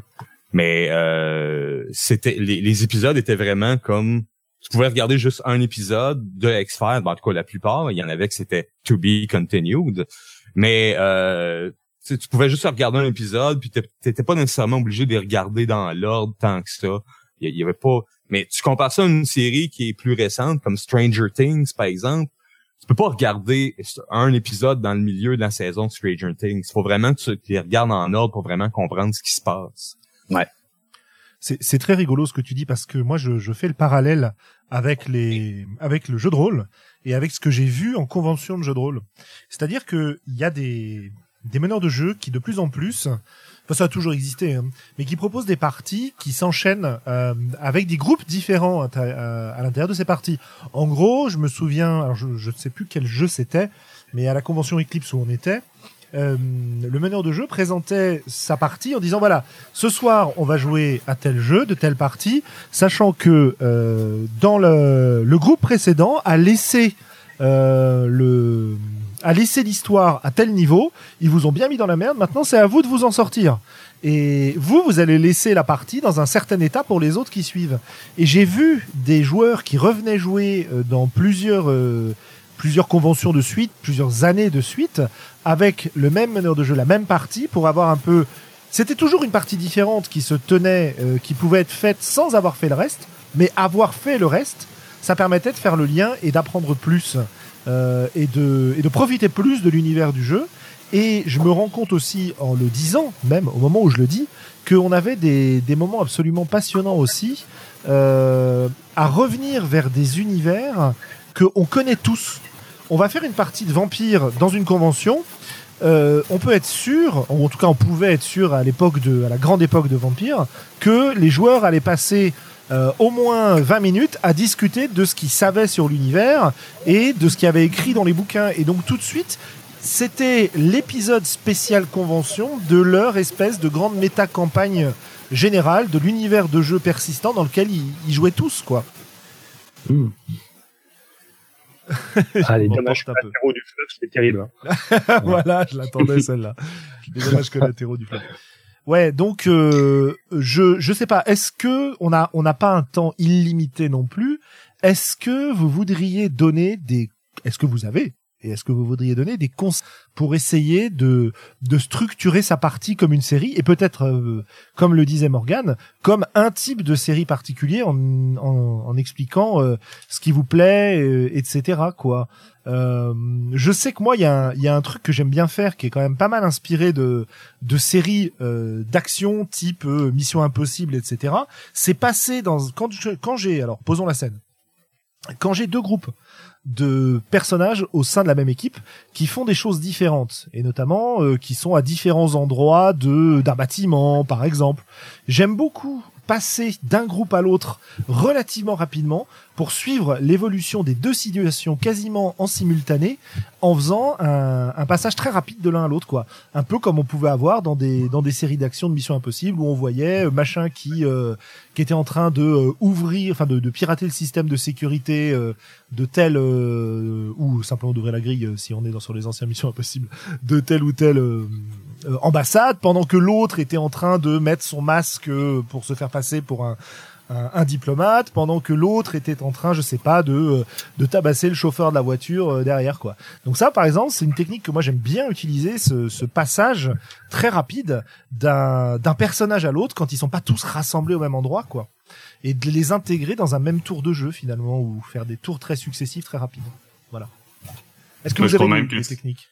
Oui. Bon, j'utilise beaucoup la technique dont tu parlais. Je crois même que c'est une technique qui est euh, J'irais presque jusqu'à dire préférable parce que justement, c'est, euh, ce n'est pas conseillé, du moins je ne conseille pas de concentrer son attention sur euh, un groupe alors que, que les joueurs sont séparés. Ça risque, ça risque de perdre euh, la concentration d'une partie des joueurs. Sinon, rapidement comme ça, moi je pense pas à des techniques qui, qui me viennent vraiment, du moins pas pour structurer. Euh, qui viennent directement des séries télévisées? Euh, personnellement, je pense à une qui est euh, le jiggle pour le personnage. Ou le temps de scène du perso. Ou simplement en tant que MJ bah quand j'ai un combattant et un politicien et que la scène est au combat c'est petit jingle du combattant c'est on structure euh, comme ça euh, rapidement, juste pour dire ceci va être la petite scène de combat. Euh, voilà, le combattant va avoir son temps de présence à l'écran. C'est c'est lui de briller et ensuite après on retrouve on retournera dans les manœuvres politiques et la bassesse et les petits coups dans le dos bien gentils. Donc, Avec- mais chaque personnage a son petit euh, entre guillemets euh, jingle que euh, qui le met à l'honneur, qui euh, sert aussi à structurer euh, plus ou moins des scènes. est-ce que est-ce que ce petit euh, jingle-là te sert un peu comme une espèce de cloche de réveil pour que le joueur s'identifie et prenne la place ou... Aussi. Oui. Généralement, quand il y a le petit jingle, euh, les joueurs euh, ils sont bien conditionnés. Euh, Il y a les dés qui se retrouvent dans la main, ou alors les cartes, ou euh, j'ai le joueur qui me regarde, version ah ah c'est à moi, c'est à moi, c'est à moi, c'est moi, c'est pour nous ça, c'est pour nous. Euh, mon chien a la même réaction quand je sors les croquettes en fait. Donc euh, Entre les enfants et le jingle, je crois que euh, Sandra, quand elle a découvert Pavlov, ça a changé sa vie. c'est ça. Pavlov est mon ami. Ok. Non, moi, c'est un trou, je prends la parole. Moi, moi, ce qui m'intéresse dans les séries, c'est pas trop la structure, en fait, parce que euh, j'aime bien les- vraiment le côté freeform, moi, du jeu de rôle, mais c'est vraiment euh, euh, des situations précises, des, euh, des, des petits twists, des surprises. euh, tu vois, c'est vraiment une source d'inspiration ou, ou des, des personnages ou des, euh, ou des lieux. euh, je le prends plus comme une, une source d'inspiration. euh, que- pas tant pour la structure, mais euh, mais juste pour nourrir mon imaginaire en fait. T'as pas tellement envie de jouer comme dans une série alors? Non, pas spécialement. Éventuellement dans l'univers d'une série peut-être. mais, T'es viré. euh, Mais je crois qu'on peut jouer, je crois qu'on peut jouer comme dans une série sans nécessairement emprunter la structure d'une série. Ah, ça m'intéresse ça. Qu'est-ce que tu entends par là? Est-ce que j'entends par là, c'est... Fiasco, je pense. Ouais, Fiasco en prend quand même euh, la structure d'une série en quelque sorte. Mais je, je pense plus dans la dans la façon un peu dans les descriptions ou la la narration, ça ça m'a été apporté la première fois en je regarde beaucoup des actual plays et je regardais euh, les parties de Adam Coble, le créateur de Dungeon World. Mhm. Euh, donc, il s'occupe des parties pour euh, Roll20 et pour une chaîne qui s'appelle Roleplay. Et dans sa manière de décrire les scènes et d'apporter ambiance, il utilise tous les codes cinématographiques et les codes des séries. Par exemple, il va parler de gros plans, bon, ça, ça zoome sur euh, tel personnage, euh, il, décrit même euh, la lumière, etc.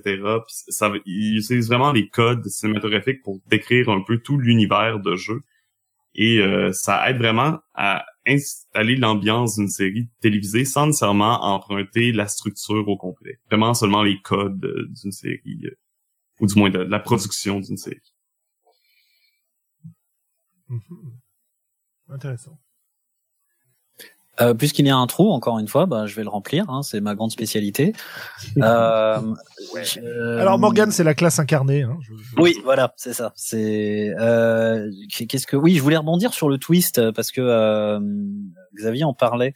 Euh, le twist, c'est extrêmement important. Enfin, moi, c'est c'est- s'il y a vraiment un conseil que que que je donnerais sur, euh, sur est-ce que je suis encore là? Tu Oui, es toujours là. D'accord. Euh, c'est sur le twist parce que euh, le, le, le vrai twist euh, réussi dans une série, on a tendance à oublier que euh, c'est pas un, un vulgaire coup de théâtre. Euh, c'est en fait, et c'est en fait, c'est totalement l'inverse de l'ironie dramatique. Euh, je- alors je m'explique. On va dire que dans une série, pour résumer, quand il y a un, un, un twist, le vrai twist réussi, c'est pas, euh, on va dire, le twist qui surprend les personnages de la série, parce que ça, c'est de l'ironie dramatique et c'est un peu euh, le, le- la base de, de, de la série, c'est un peu le ciment. Le vrai twist, c'est celui qui surprend le spectateur. Et le problème, et les personnages. Le problème, c'est que euh, dans un jeu de rôle, finalement, bah, il n'y a pas de spectateur. On, on est entre euh, entre personnages. Il y a le maître de jeu, euh, bien sûr, euh, mais euh, voilà, qui, qui n'a pas cette fonction de, de spectateur. Et il n'y a pas d'autres spectateurs. Enfin, il n'y a pas vraiment d'audience, sauf si on fait en sorte qu'il y en ait une. Euh, donc, euh, c'est très très euh, difficile. Et mais en même temps très important de bien réussir les les twists et les twists dans les séries, enfin les, les coups de théâtre, c'est ce qui c'est ce qui je veux dire, enfin, voilà, en, en série comme dans un film ou comme dans un livre, hein, de toute façon, c'est c'est ce qu'on a, c'est le, le frisson qu'on a envie de de, de, de, provoquer et qu'on a envie d'avoir quand on quand on quand on lit ou quand on est spectateur. Et en jeu de rôle, on a aussi envie d'avoir, ce- enfin moi en tout cas, je pense qu'on a envie d'avoir ce frisson là aussi. Et, euh, et il faut bien bien réussir ce, euh, cette partie-là parce que c'est c'est vraiment très important pour euh, pour les personnages qu'il y ait un twist, quelque chose qui soit quelque chose auquel ils ne s'attendent pas et qui, qui les surprennent tous en fait, pas juste qui en surprennent quatre et qui en laissent un qui, qui savait ce qui se, qui se passait, mais qui soit vraiment un, un, un vrai changement de, de paradigme à un moment ou à un autre dans la narration. Oui, c'est c'est un- Cool. très intéressant cette histoire. Mhm. Ça, moi j'ai tendance à, j'ai tendance en jeu de rôle à, à énormément apprécier l'ironie dramatique justement, et, et à préférer que, qu'on joue un peu carte sur table pour savoir comment interpréter les, les scènes euh, de la meilleure manière et comment euh, euh, prendre un peu de recul pour pouvoir créer euh, bah, créer quelque chose qu'on donne aux autres qui jouent avec nous et qui nous observent en fait, tu vois. Et, et le faire en utilisant l'intellect de tout le monde. Et c'est quand même super difficile de réussir à, à introduire ce genre de twist. Euh, et je me demande si c'est possible dans ce mode de jeu-là, en fait. Je sais pas trop. Bah disons que c'est le problème à mon avis, c'est que en tant que MJ, euh, on a tendance à percevoir une ironie euh, dramatique, mais qui n'est pas du tout perçue par euh, par les joueurs, parce que évidemment, en tant que MJ, on en sait plus Ah, que. je, euh, je- je que parlais en tant que joueur. Je parlais vraiment en tant que joueur pour le coup. D'accord. Euh, vraiment du côté du joueur, c'est-à-dire jouer euh, carte sur table, jouer avec les. En fait, les par exemple, par exemple, tu as un personnage qui va comploter dans le dos des autres. Euh, il complote, mais il le fait au vu et au su de tous les autres joueurs. Si tu veux, il va pas s'isoler avec le meneur de jeu à part pour. euh, Enfin, il va pas s'isoler avec le meneur de jeu pour euh, pour cacher. Et, et le, le moment où tu vas avoir finalement le moment où tu vas avoir ce twist où tu vas te rendre compte que la personne que tu pensais euh, aider depuis le début est en fait euh, ton ennemi. Il va falloir en- ou alors qu'il va falloir envisager les choses différemment hein, pour être plus dans ce que tu disais sur le changement de paradigme.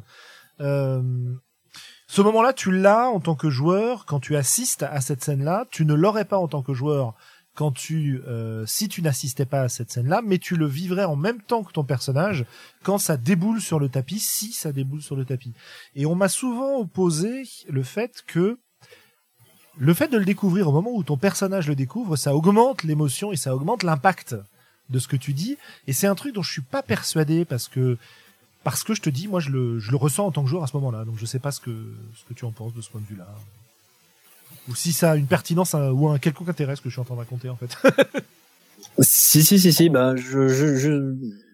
moi je pense que c'est effectivement on a on a quand même un plus un frisson si on le découvre en même temps en tant que joueur en même temps que que son personnage. Après euh, voilà après tout tout dépend de la manière dont c'est euh, amené et euh, du niveau d'implication des euh, des joueurs mais j'avoue j'aime bien les j'aime bien les j'aime bien les secrets j'aime bien les j'aime bien les complots et que qu'il y ait des complots euh, méta entre euh, le MJ et les joueurs euh, moi ça me ça m'excite. Moi, moi, je crois que je suis plus genre à être un peu comme Julien, préférer avoir tout quatre sur table pour que être capable d'amener la, la résolution la plus intéressante possible avec l'aide des joueurs. Mais évidemment, ça, ça va changer selon le jeu également et selon les joueurs autour de la table. Mais en général, je préfère, je préfère que les choses soient mises de l'avant euh, à la Moi, vue ça- de tous. Ça dépend. Moi, j'ai j'ai déjà été comme OK, euh, je vais, je vais je vais vous dire mon background de personnage. Puis bien souvent, j'ai vu des joueurs utiliser les, les informations que je donnais, mais comme de façon métaga en métagamant. là. Mhm. C'est-à-dire que euh, toi, tu le sens en tant que joueur, mais ton personnage n'est pas censé. Puis avec le temps, je vais dire que maintenant, quand j'ai des, euh, des trucs que mon mon personnage est pas censé dire, ben j'ai plus tendance à garder ça pour moi puis à le, à le révéler au grand jour. Mais euh, évidemment, j'essaie de faire attention que ça va euh, dans le contexte de l'histoire euh, Mhm. du maître de jeu. là. Le danger, c'est toujours que, ce- que que des secrets peuvent créer des, des frustrations chez les joueurs, donc faut bien connaître ces joueurs. évidemment. J'ai vu des frustrations chez des maîtres de jeu aussi. C'était comme mon univers. Comme, ben oui, mais ça fait partie de mon background. En tout cas. Bref. Mais Les, les, euh, les secrets, c'est quelque chose de très compliqué en, en jeu de rôle parce que un bon secret, il, il faut qu'il soit révélé à un moment ou à un autre dans la partie. Et quand un joueur a un secret, il a un peu tendance, lui, à tout faire pour que ça ne soit pas révélé, quoi. Et un, un secret qui n'est pas révélé, euh, bah, il produit pas de jeu, en fait. Donc c'est, c'est, pas facile à manier, moi, je trouve, le, le secret en partie de jeu de rôle. Il y a ça. L'autre chose aussi qui marche pas mal dans les séries, mais qui marche bof à une table de jeu de rôle, c'est l'amnésie. Parce que euh, tu, perds complètement en agentivité quand euh, quand t'as aucune info, que tu sais pas ce qui se passe, que tu te souviens de rien. C'est compliqué de faire des choix. Or, faire une partie de jeu de rôle, c'est bien souvent faire des choix. Et les choix non informés sont pas très intéressants. Donc, il y a, y a deux choses qui marchent bien dans les séries, qui vont être euh, les, les délires d'amnésie ou de ou de mystère où on ne sait pas ce qui se passe, et euh, les secrets parce que euh, si un joueur a un secret et qu'il s'y accroche comme le noyer à sa bouée, eh bien il y a que lui en fait qui jouit de de ce plaisir-là, mais il n'en fait pas profiter le collectif, il n'en fait pas profiter la, la table. Mais il faut que dans ce cas, le contrat social soit défini clairement sur OK, ton personnage a un secret, mais il devrait être révélé, et si possible quand même de manière grandiloquente et grandiose, histoire que ce soit vraiment un bon impact en jeu. Ouais, mais ça un rejoint. c'est intéressant à révéler à table. C'est euh... après, c'est quand on joue carte sur table, il faut avoir une mm. table de joueurs qui savent euh, jouer parfaitement leur perso au moment. Euh, parce que même s'ils connaissent le secret du perso, ils ne savent pas forcément. Enfin, même s'ils connaissent en tant que joueur le secret du perso, ils ne savent pas forcément que le secret va être révélé à ce moment-là. Et souvent, le MJ aussi ne le sait pas forcément. Il y a même des jeux. Sandra, pour... ouais, pardon, vas-y. Euh... Non, non, juste pour dire, il y a même des jeux qui intègrent le fait de devoir révéler le secret au jeu. Je pense à Deadland en particulier, mmh. où quand tu révèles un secret, du coup, tu gagnes des pierres qui te permettent après d'avoir des compétences en jeu. Donc, qui oblige vraiment le joueur à révéler des secrets. Donc, la question n'est pas posée de, la probité du joueur ou du moment où voilà, c'est à un moment il faut balancer ses secrets. Tu peux, tu peux parler de, de Headspace aussi, qui, euh, qui utilise beaucoup, beaucoup cette mécanique-là autour des, des regrets des personnages, qui euh, sont pas nécessairement des secrets, mais qui peuvent l'être, et qui, euh, enfin, c'est des choses qu'ils ont gardées secrets. alors, Headspace, vous connaissez ou je fais un rappel de ce que c'est? Je sais plus, j'en ai déjà parlé pas mal sur le podcast. Ouais, moi, je connais pas, donc. Moi, je connais. Headspace, c'est un jeu qui permet de jouer du cyberpunk dans, en jouant un groupe de gens qui sont liés entre eux et qui partagent leurs compétences, un peu comme dans la série Sense8 euh, de, euh, de Netflix. Donc je voilà. C'est-à-dire que tu joues. Il faut que je commence à voir justement parce que j'ai pas regardé. Bah tu joues des tu joues des personnages qui sont euh, liés les uns aux autres et qui ont leur leur conscience, leur sens et une partie de leur mémoire qui sont liés en permanence dans un espace commun qui s'appelle le Headspace et, et dans ce, cet espace-là, en fait, ils peuvent utiliser les capacités des autres un peu à volonté. Le système de jeu est fait autour de ça. Et notamment, chaque personnage a un regret qui est quelque chose qui l'a mené à lutter contre les corporations, puisqu'on joue un groupe d'activistes finalement qui luttent contre les corporations dans un monde cyberpunk. Et euh, ce regret, c'est ce qu'il a caché, c'est son, son secret le plus honteux, ce qu'il a caché au reste du groupe, ce qui l'empêche euh, d'arriver sur l'espace commun. Et évidemment, le jeu est structuré de manière à ce que lorsque tu révèles ton, ton, ton secret, ton regret, euh, il va entrer dans l'espace, il va donc être révélé, tu vas donc le jouer, et euh, tu vas faire un flashback dessus et tout le monde va l'apprendre. Et évidemment, c'est codé dans le jeu pour que ça t'amène un, un, avantage mécanique très important et que ça crée des scènes hyper intéressantes de ce point de vue-là. Donc là, je euh, j'y pensais euh, quand quand Sandra disait il faut des joueurs ou des meneurs de jeu très expérimentés, très bons en fait, pour pouvoir arriver à ce genre de choses. Je suis pas sûr. Je pense qu'il y a des jeux qui dans leur mécanique, te permettent d'atteindre le même résultat. Et Anne citait Deadlands qui permettent de le faire aussi visiblement. Ah oui, oui, mais je parlais pas de forcément de joueurs expérimentés au point, juste des gens qui sont au courant de ce qu'ils vont devoir faire et qui sont prêts à le faire, plutôt du joueur euh, bienveillant entre guillemets.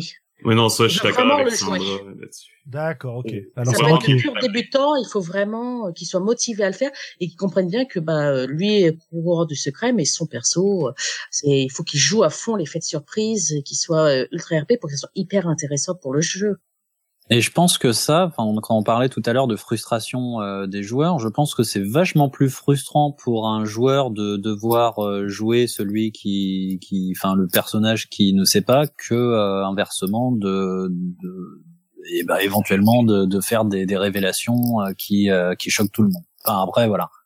Ce qui est, ce qui est marrant, c'est que dans une série télé, euh, souvent, ces secrets, c'est, c'est tout, tous ces mystères, c'est un truc qui va nous accrocher à la série et nous donner envie de les connaître et nous donner envie de voir la suite en fait. Euh, est-ce que ça joue le même rôle en partie de jeu de rôle? Ben, je suis pas bien sûr. Souvent, c'est le cas quand on joue dans des jeux à secret justement. Je finis juste euh, dans lesquels euh, le but du jeu est justement de découvrir les secrets de l'univers. Mais là, la relation au secret, c'est plus joueur qui cherche les secrets du meneur de jeu en quelque sorte. Mhm. Vas-y. En fait, je pense pas vraiment. Euh, mais parce que je pense pas que en fait les, les, les secrets ou ben l'ironie dramatique hein, pour l'appeler comme ça euh, dans une série soit vraiment importante et là je reviens sur ce que disait Marc au tout début euh, c'est que euh, ce qui nous intéresse nous en tant que spectateurs dans une série c'est, c'est pas tellement euh, les, les secrets ou les mystères il y, en, bon, il y en a un peu bien sûr mais mais pas tant que ça. Ce qui nous intéresse, c'est de savoir surtout comment les personnages vont réagir. Euh, c'est ce qui nous tient dans, dans une série, ce sont les personnages et euh, leur manière d'appréhender ce qui, ce qui leur arrive. Je prends un autre exemple, je prends la série Doctor House par exemple euh, où, enfin, je veux dire, les mystères entre guillemets de, de l'univers de la série, c'est les mystères médicaux et, tout le monde sait très bien que personne, enfin, à part quelques rares euh, exceptions, personne n'a le bagage médical pour comprendre ce qui a vraiment, enfin, ce qui implique vraiment les mystères qui sont développés à ce niveau-là. Mais c'est pas ce qui nous intéresse non plus en tant que spectateur. Ce qui nous intéresse, c'est vraiment la manière dont les personnages vont y, vont y réagir. C'est un prétexte et je, pense que ça. Ben, je suis pas d'accord dans le sens où euh, je, suis d'accord et pas d'accord. C'est-à-dire que oui, euh, pour moi, tu as vraiment les deux intérêts. En fait, quand j'ai quand j'exprimais cette idée de secret comme accroche, je j'aurais dû préciser que je pensais de ce point de vue-là qu'il y avait plusieurs types de séries en fait. Voilà. Euh, tu prends une série comme X-Files pour en parler. Moi, je sais que ce qui m'a poussé à regarder X-Files et à regarder des épisodes de euh, d'épisode en épisode, c'était vraiment d'essayer de comprendre comment tout ça fonctionnait quoi. Euh, à la limite, dans les épisodes, au bout d'un moment, euh, les mystères spécifiques à un épisode ne m'intéressaient plus. Ce qui m'intéressait, c'est tout ce qui développait le métaplot. Donc euh, bon, après, je suis peut-être euh, encore une fois unique en mon genre, ou en tout cas représentant un profil particulier parmi les spectateurs. Mm-hmm. Ce qui t'intéressait, c'était la, la mythologie d'X-Files. Exactement. Plus que l'évolution des personnages. je suis un peu comme Julien dans le sens où s'il y a un secret dans le jeu, je préfère à la limite que le secret ne soit pas établi et qu'on puisse tous le découvrir en, en, même temps et ensemble.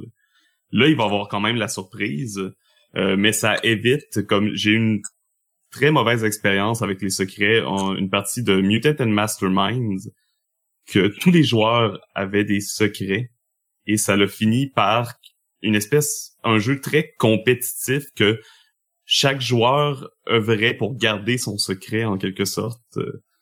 Et euh, on sentait la, cohésion de groupe mourir peu à peu. En même temps, ça, ça rejoint un peu ce que, ce que disait Sandra, que le contrat social n'était pas très bien établi non plus dans cette partie. Mais... Et est-ce que ça a donné que les, les secrets des différents joueurs sont venus qu'à comme à, ne plus faire de sens à un moment donné? C'est ça qui a... Non, c'est, c'est seulement que c'est devenu euh, c'est devenu presque pénible de jouer, du moins pour moi. Euh, parce qu'on avait l'impression d'être bon un groupe qui travaillait ensemble, mais que tout le monde devrait tellement. Euh, euh, l'important n'était plus notre aventure, mais bien garder leur secret. Moi, ce que j'ai aimé par rapport au secret, là où là, où j'ai aimé des secrets en jeu de rôle, c'est quand en fait bah, il y a quelqu'un qui a un secret, mais qu'un autre personnage à la table est au courant, au moins un autre. Oui, oui, ça, et, et que et que après, eh ben, tu es tu es plus ou moins en négociation avec cette personne-là euh, par rapport à ton secret, euh, tu essaies de développer une, une complicité avec ou, une autre relation d'ailleurs, hein, ou une relation de coercition. Hein. Mm-hmm. Mais euh, mais là où je trouve que c'est souvent pas très intéressant, c'est quand il y a qu'un seul joueur qui est au courant d'un secret.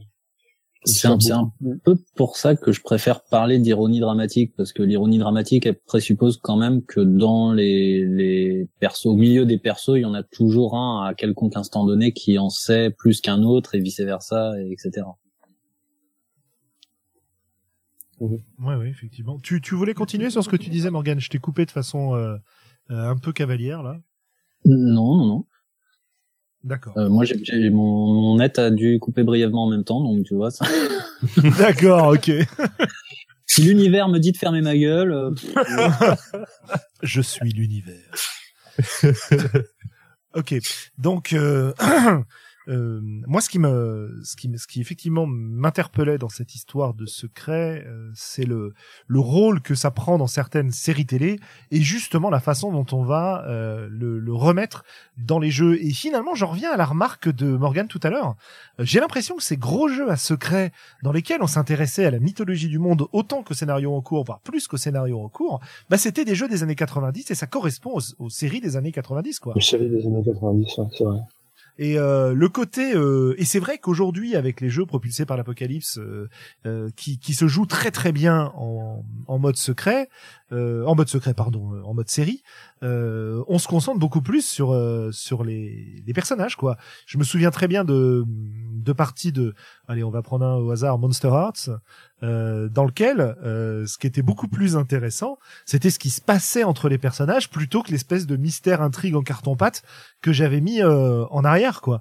C'est-à-dire que oui, oui, il y avait une conspiration avec une une société secrète à laquelle appartenait le coach de l'école qui essayait de transformer les joueurs en espèces de mutants surhumains grâce à des eh, on l'a pas. Euh, eh ben voilà, mais ça vous le saviez jusque là. Euh, alors qu'en fait, ce qui nous intéressait quand on jouait, ça c'était un peu un alibi quoi. Ce qui nous intéressait quand on jouait, c'était de voir comment les relations entre les personnages évoluaient euh, de manière assez euh, intéressante, on va dire. Et... D'ailleurs, notre générique c'était Buffy contre les vampires. D'ailleurs, c'est vrai, ouais, tout à fait. Ouais. Et... Alors moi, je, je, suis désolé, je confirme en tant que joueur sur cette partie-là, le, le, le, le plot euh, du coach euh, qui faisait des trucs surhumains, tu viens de me le rappeler. Mais moi, ce que je me rappelais de cette partie, c'était surtout des parties de jambes en l'air dans les vestiaires des douches. Hein. Bah ouais, carrément. Bon, c'est du classique Monster Heart. Voilà. Donc c'est le l'intrigue et la mythologie finalement comme prétexte à des scènes intéressantes d'évolution des relations entre les personnages et à du de l'interprétation du personnage intéressante, etc., etc. Et, et c'est probablement pas un hasard mm. si on a des jeux qui proposent ce genre de choses et des séries qui proposent ce genre de choses finalement de façon un petit peu simultanée, quoi. De la même manière qu'on a eu des séries procédurales avec des épisodes très découpés, avec des parties très procédurales, avec euh, des donjons ou des ou des mystères ou des enquêtes à résoudre, quoi. Combien de mm. scénarios euh, de l'appel de Cthulhu euh, sont structurés comme ça, par exemple? Et dans le GN, ça a suivi exactement le, la même voie, c'est-à-dire qu'on est de plus en plus dans des GN de, de, de personnages que que d'intrigues en fait. On est vraiment une GN de background avec des, des histoires entre les personnages et, et plus dans le GN classique où on doit résoudre quand même quelque chose, voire fermer la porte du chaos quoi. Alors, est-ce est-ce que ça veut dire qu'il faut plus jouer comme on jouait avant? Je pense pas. Je pense qu'on peut avoir aussi un, un très grand plaisir euh, à se refaire. Euh, bon, bah pas moi, hein, mais à se refaire euh, un scénario Cthulhu, par exemple. Je crois que surtout c'est que les nouveaux, que ce soit au niveau des GN ou des jeux de rôle, ils s'adressent à un, à un nouveau public ou un public qui n'était pas encore touché par les anciens jeux justement. Alors, ah je, vais, aller beaucoup plus loin que ça, moi. C'est que je, je, pense simplement qu'en fait, toutes les histoires qui devaient être racontées, elles ont déjà été racontées. Et la seule différence qu'il y a euh, dans les histoires qu'on nous propose maintenant par rapport aux anciennes, ce sont les personnages. Ouais, c'est générationnel aussi, hein, je pense. C'est pas. Moi, je suis pas d'accord. Dans, dans, mon nouvel univers euh, de Donjons et Dragons, euh, on peut chevaucher des, des, tyrannosaures avec une nouvelle classe de personnages qui peut utiliser des épées enflammées à volonté. Et ça, ça a jamais été fait avant. Oui, oui, oui! Enfin! Ah, yes! Euh, c'est aussi qu'il y a une évolution du jeu de rôle parce que le jeu de rôle euh, était énormément basé sur du jeu de figurines euh, au tout début, plus ou moins. Avant, de, avant de me clore au pilori, hein ouais. non, c'était, il y avait quand même une grosse partie qui reprenait sur de la présentation de jeux de figurines dans le découpage des jeux ou autres. Et au fur et à mesure, on est parti vers de l'histoire. Euh, et une évolution dans le découpage du jeu de rôle. On s'est éloigné quand même du jeu de figurines, on s'est éloigné euh, de l'idée des placements, euh, parce que dès qu'on prend les premiers euh, jeux, il y a souvent la notion de placement de figurines, de cartes. Je repense. Ah, pas du tout. pas nécessairement. Je je j'ai pas dit tous, hein. J'ai dit il y en a beaucoup. sur les vieux jeux, voilà. et, il faut maintenant, tu joues de plus en plus sur l'option de scène, de mise en valeur du personnage. Tu as vraiment une évolution du jeu de rôle qui se voit et qui se fait. Euh, il faut dissocier aussi la manière dont ils ont vendu les premiers jeux de rôle de la manière dont ils le pratiquaient. Aujourd'hui, grâce à YouTube, tu peux écouter euh, des, vieux de la vieille de TSR, genre euh, Rob Coons euh, ou Tim Kask, qui parlent de, de, leur début du jeu de rôle, et tu t'aperçois qu'en fait, bien que ce soit des genres de wargame, quand ils faisaient du jeu de rôle, ils étaient vachement freeform, les mecs. Mhm. Et, et s'il y a vraiment à un moment où on est revenu sur du tactique à fond de la figurine, euh, c'est vraiment le passage de TSR à, à Wizard of the Coast euh, avec la troisième édition où là on a vraiment on est vraiment revenu à on compte les cases etc. Mais oui, si tu lis les premières règles de Donjons et Dragons, euh, on parle de pouces, de machin, gigax délire sur les, les histoires d'échelle etc. Mais en fait, les quand, quand tu as le, le, témoignage des gens qui jouaient à cette époque-là et, et des pionniers de TSR, ils t'expliquent que eux ils jouaient pas du tout il jouait pas du tout avec des figurines et, c'était très freeform et, euh, et que euh, voilà. Il y a, y a, même des gens genre euh, le, le, docteur euh, s'appelle c'est Holmes qui a qui a fait la, une des premières compilations un peu intelligibles des règles de Donjons et Dragons qui dit moi j'ai dit qu'il faut jouer derrière un écran parce que je pensais que ça faisait plaisir à Gary Gigax pour qu'il prenne mon manuscrit mais en fait nous on jouait sans écran. Mm-hmm. tu vois et, et aujourd'hui tu as les témoignages de ces mecs là et, et, moi, je crois que oui, d'accord, c'était des figurinistes.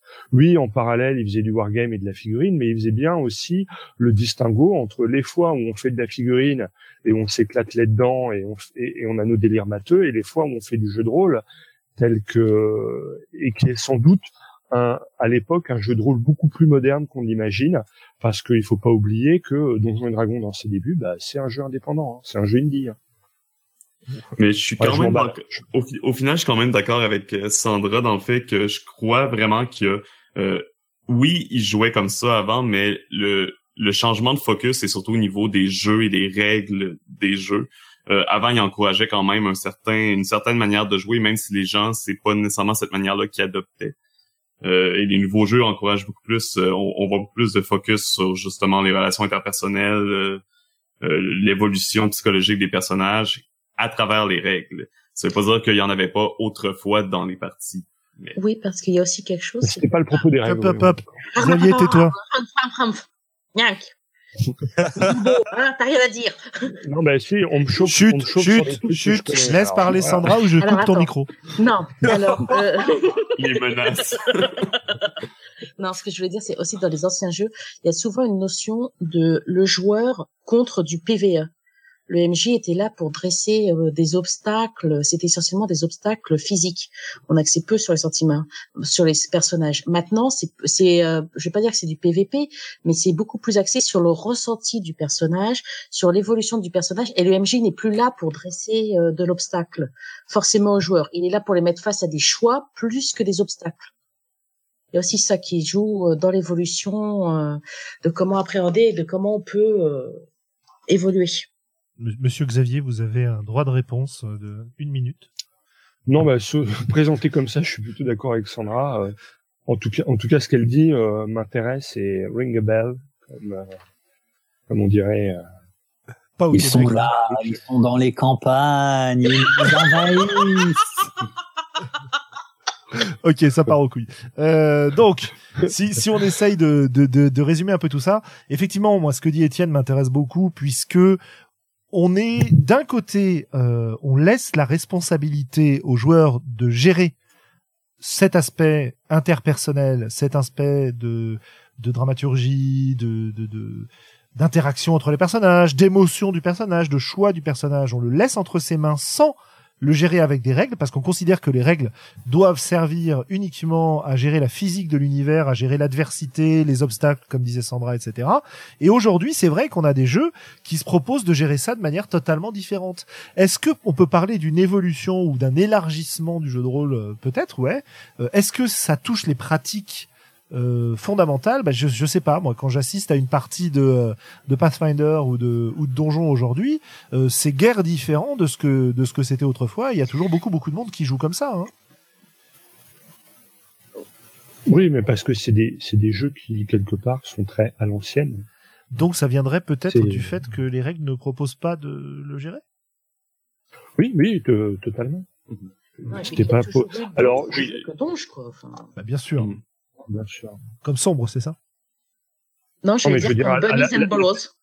L'appel de Cthulhu, c'est pareil. Hein. T'as pas de règles pour gérer l'introspection des personnages et euh, La santé mentale, un peu, quand même. oui, oui. Enfin bon, ça reste. euh, t'as vu, euh, t'as vu un grand ancien et maintenant, euh, maintenant t'as peur de la pluie, tu vois. Enfin, Non, t'as des- il y a des règles. Je suis pas d'accord. oui, oui, oui. Ça, ça a un peu évolué. Enfin, moi, j'en suis resté à des versions de Cthulhu où euh, Bah, tu tirais au hasard la folie que ça engendrait et euh, c'était souvent n'importe quoi. Oui, alors tu peux ne pas la tirer au hasard et en faire une adaptée à ton perso, mais ce qui est intéressant après, c'est jouer justement la folie de ton personnage sans que Ah, les autres ne s'en rendent compte. Ouais, c'est- ponctuel, c'est pas quelque chose qui touche fon- foncièrement euh, aux valeurs de ton personnage, qui le fait évoluer, qui le questionne. C'est euh, c'est juste que euh, il va pas bien quoi, et que tu joues un mec qui va pas bien. Pour, euh, euh, pour ne pas refaire un débat sur la santé mentale qu'on a déjà fait et qu'on a déjà, sur bon lequel on s'est déjà étendu euh, dans pas mal d'épisodes différents, à part petit bout. Euh, si vous voulez vraiment faire un épisode, on, on le fera. Et pour se rapprocher un peu de notre sujet quand même, euh, vous le ferez sans moi, euh, pour se pour se, se rapprocher un peu du, du sujet quand même qui est de parler des, des séries télé, etc.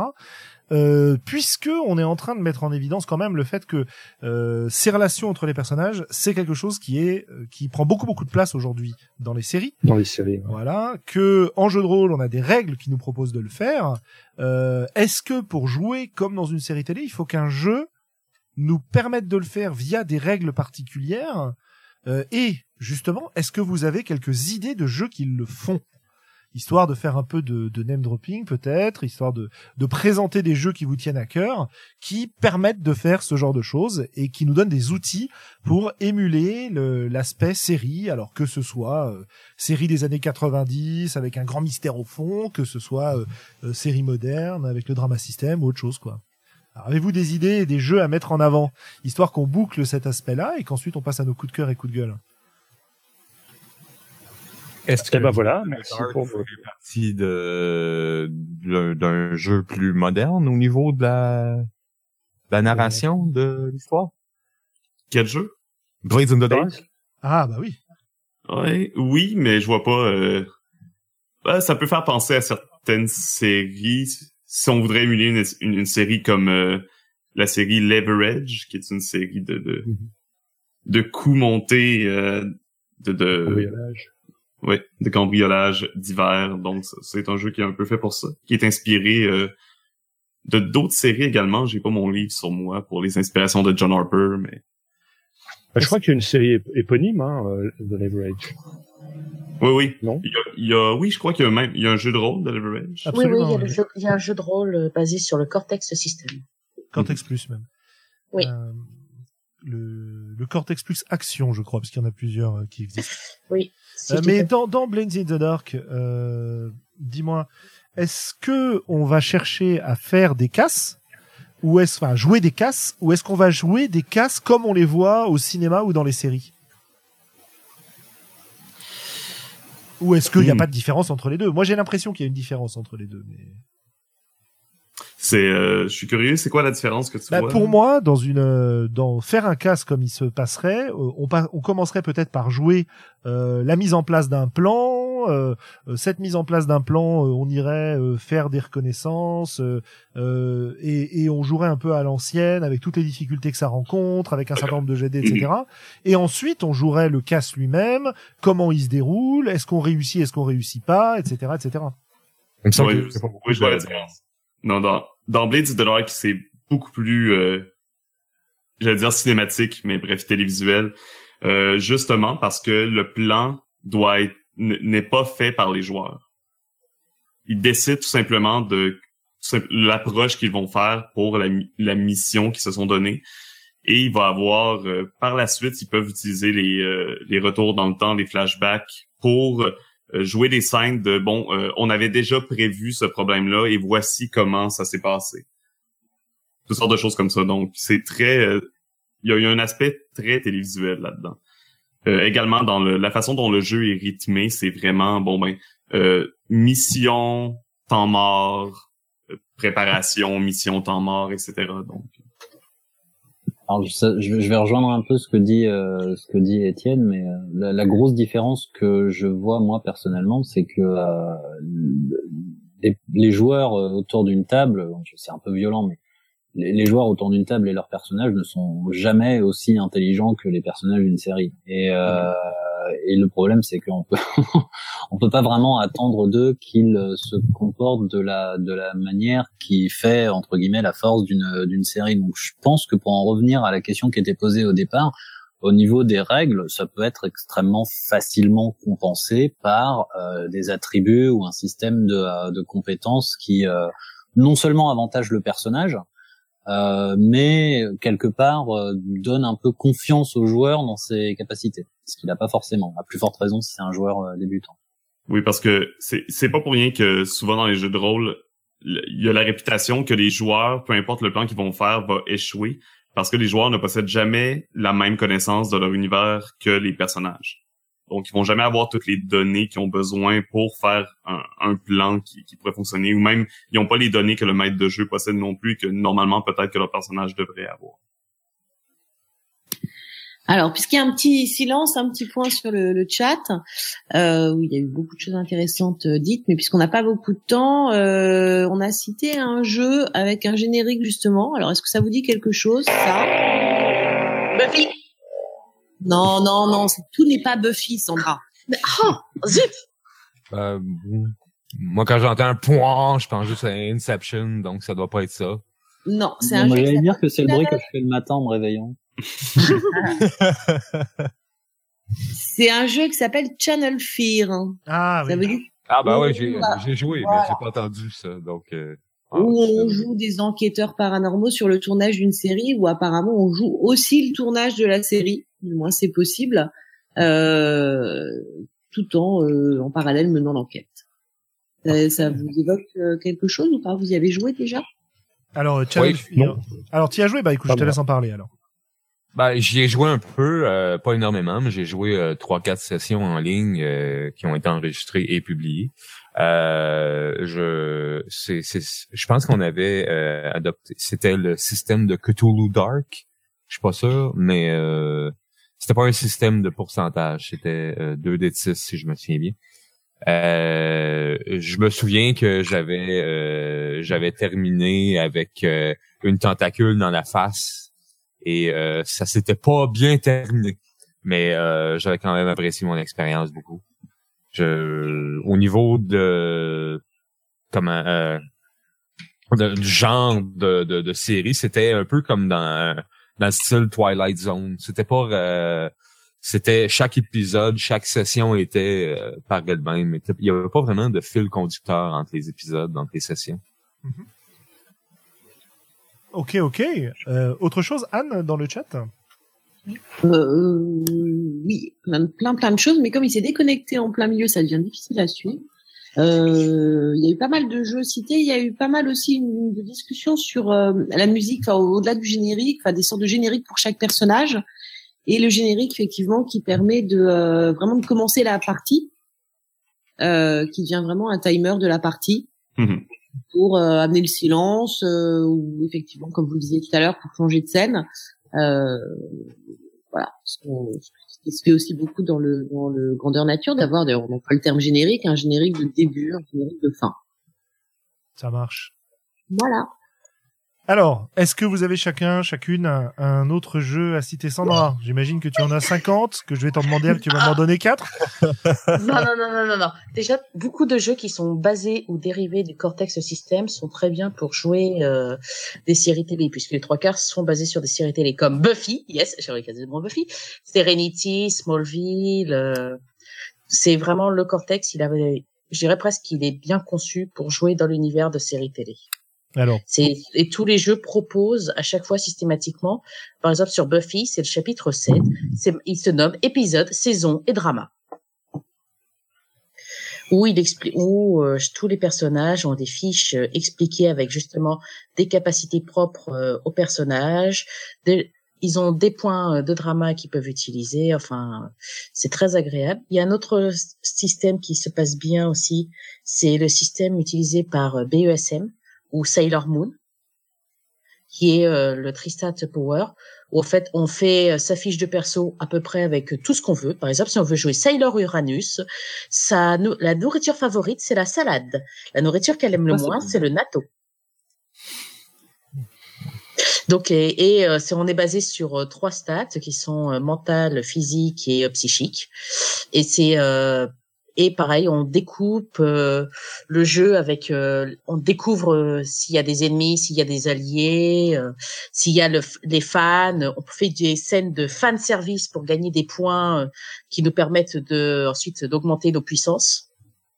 Oh là là, j'ai montré ma petite culotte. Ou regardez, j'ai fait une tête trop kawaii.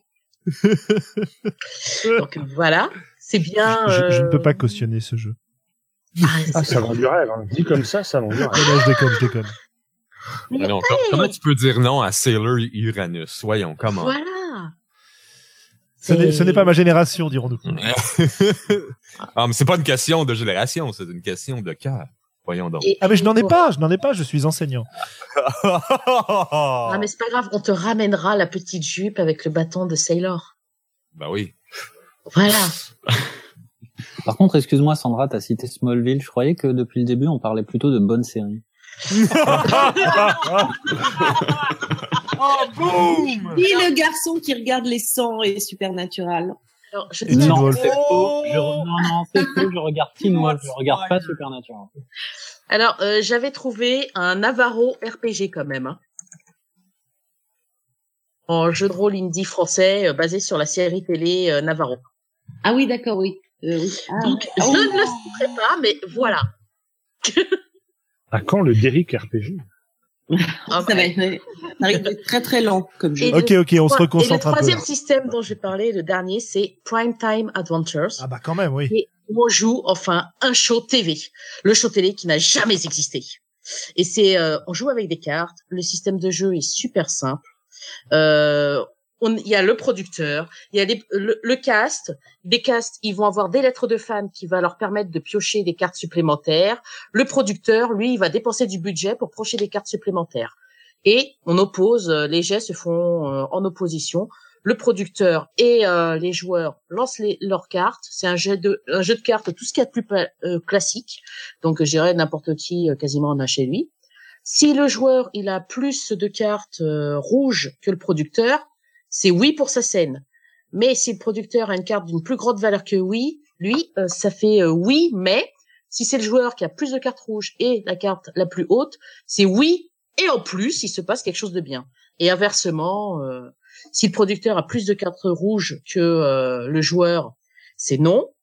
Donc c'est vraiment, enfin ça passe bien, c'est rapide à jouer, c'est fluide. Et surtout, on joue les Nemesis, on peut avoir. Il, il donne un exemple, par exemple Close de Vampire Diary. On peut, on a les sets où on, on monte les sets. Euh, nous, ce que nous avions fait sur euh, en, TV en série télé, c'était pas tant une série télé qu'un show euh, pour gagner du pognon. Sauf que euh, on n'avait pas beaucoup de lettres de fans, donc le producteur, au bout d'un moment, il a dépensé tout son budget pour nous dire qu'on était virés. Mais euh, c'est un jeu qui est absolument délire. Euh, les règles sont très rapides à appréhender. J'ai fait la partie avec des joueurs purement débutants euh, en test, et franchement, on rit bien, on se prend pas la tête. Voilà, Ça j'ai fini. Cool. Eh ben, très bien, Sandra. Merci. Merci pour ces, é- ces, ces éclairages sur un certain nombre de jeux. Tu, tu as été relativement restreinte pour une fois. non, non, non, je sais, je sais que le choix a dû Je, être peux- je, difficile. peux- je peux vous sortir Navarro RPG quand même, Tu, tu, tu, ne, tu me fileras le lien, je le mettrai dans le, les liens du podcast. Tiens. dès que je le Euh, retrouve. oui. Ouais. Euh, Xavier, est-ce que toi tu as des, tu nous as dit tout à l'heure que ça te, ça te motivait pas trop de jouer comme dans des séries. Est-ce qu'il y en a qui t'ont Ouais, mais- inspiré peut-être, euh, ou des jeux qui, séries, ah bah oui, soit, soit des, Des- séries alors, des- t'ont ou des jeux. Alors les, les, les jeux pour jouer comme dans les séries, euh, je suis pas trop. euh, vu que moi je suis pas un fan de fluff, euh, du coup euh, je suis peut-être moins sensible à ce genre de trucs. Par contre, euh, les, les séries euh, m'ont inspiré pour euh, pour jouer mes parties de jeux de rôle. Et je tiens à dire c'est qu'il y y a quelque chose de rigolo, c'est qu'on a on a très bonnes séries de SF, mais on a peu de très bonnes séries de fantasy et pour enfin d'heroic fantasy et pourtant euh, c'est a priori un des styles majeurs du jeu de rôle. Et voilà, je trouvais ça rigolo pour pas dire ironique. Voilà, c'était bien. Ok, ok. Je ne réponds sans doute pas à ta question, mais c'était. Donc c'est pas grave, j'ai l'habitude. Hein. Euh... Merci, merci. Euh, qui c'est qui nous a pas parlé de jeux particuliers Euh, Marc, tu nous avais cité un jeu, je ne sais plus. Ouais, ben, j'avais parlé de Blaze in the Ah Dark. oui. Euh, Ah oui, d'accord. C'est- fallait bien que, que je plug un peu notre channel Ah. YouTube euh, Ben, sur lequel on fait des parties. Euh, mais va le non, faire, Il y en a que trois. Il y, en- il y en a que trois, il y en aura pas beaucoup plus. Donc, Non. Mais, mais je peux te parler comment j'ai fait pour euh, créer mon personnage de la psychologie. C'est c'est inspiré de personnages de séries télé. Euh, Ah, ouais. dans, dans in the Dark, euh, c'est euh, une ben, au niveau du look, c'est inspiré de mon personnage de Gnomette euh, ingénieur de World of Warcraft, qui n'est pas une série télé, mais euh, au niveau de la psychologie, c'est un personnage très inspiré de euh, comment il s'appelle déjà euh, Kaylee Fry, qui est euh, la mécanicienne de la série Firefly. Ouais. Euh, Oui, Et et euh, je- je- donc c'est pour ça que je joue un, un personnage. Ben, je jouais parce que maintenant euh, série défunte, autant au niveau de Blaze of the Dark que de Firefly. Euh, donc, je, je me suis beaucoup inspiré de ça. Je rajoute euh, un peu de d'autres personnages, comme dans dans ma petite Zofia euh, aux cheveux roses, euh, j'avais mis un soupçon de Harley Quinn aussi. Et euh, j'aurais peut-être exploré ça davantage, si, euh, dépendamment de que- à quel point Étienne aurait été sadique comme euh, maître de jeu. non, mais je suis sympathique. je suis doux avec mes. Oui, oui. Euh, ouais, regardez euh, la fin de, de Non, Burning mais Wheel, Burning Wheel, c'est pas pareil. C'est, pas la même chose. euh, Ouais. C'est très bien Burning Wheel. C'est très, c'est très doux comme système Burning Wheel. Ah, c'est, très, doux. Mais je me, je, je m'étais inspiré de Burning Wheel, je m'étais inspiré de mon père, de tous les nains dans le Hobbit, et euh, ben j'ai fini par me suicider à la fin. Donc euh, Écoute, Bon. à mon mariage. Ouais. Mais c'est ça, tu sais, euh, quand, quand je disais que je m'inspirais beaucoup de la psychologie des personnages, c'est- un peu ma, ma méthode de faire pour vraiment bâtir mon personnage. Je m'inspire de certains personnages, je les mélange ensemble, je mets ça dans un malaxeur, je mets un peu de moi-même là-dedans, surtout au niveau de l'improvisation, puis euh, bien souvent j'essaie de me pogner un autre personnage aussi pour euh, faire un, je sais pas si c'est le terme français, mais le, le character arc, l'évolution du personnage. En tout cas, une évolution qui serait désirée, comme un peu là, ça serait comme pas nécessairement désiré, mais Harley Quinn, c'est comme ah, ça peut s'en aller là, mais ça pourrait s'en aller ailleurs. Fait que je prendrais, je prendrais d'un autre personnage aussi au niveau de. Fait que c'est, euh, c'est, c'est, je m'inspire bien des, des séries en fait. Puis il faut le faire parce que sinon on reste juste un personnage. On fait copier un autre personnage au lieu d'en inventer. Ouais. Ok. Euh, Qu'est-ce que Est-ce que tout le monde a, a pu s'exprimer sur le sujet? J'ai- encore une fois perdu le fil. Moi, j'avais quelques Ah, vas-y, vas-y, je t'en prie.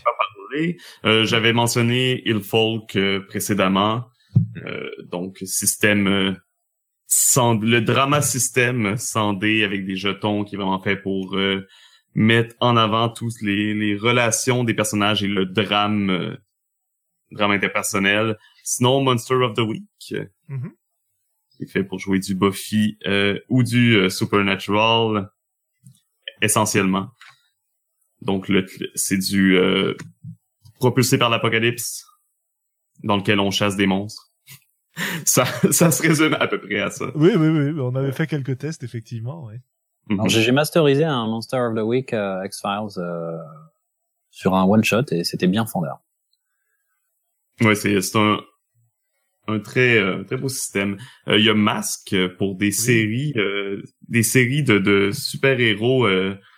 ça a été populaire ces derniers temps. Là, on avait eu des dessins animés de Teen Titan et Young Justice qui ont été très populaires. Donc, euh, le jeu Mask voulait un peu euh, reproduire ces euh, séries télévisées euh, de cartoon avec euh, avec le système. Donc, c'est c'est vraiment des super héros adolescents qui mélangent le le drame euh, d'être des super-héros dans un monde où il y en a déjà qui sauvent le monde, alors que toi, t'es la prochaine génération.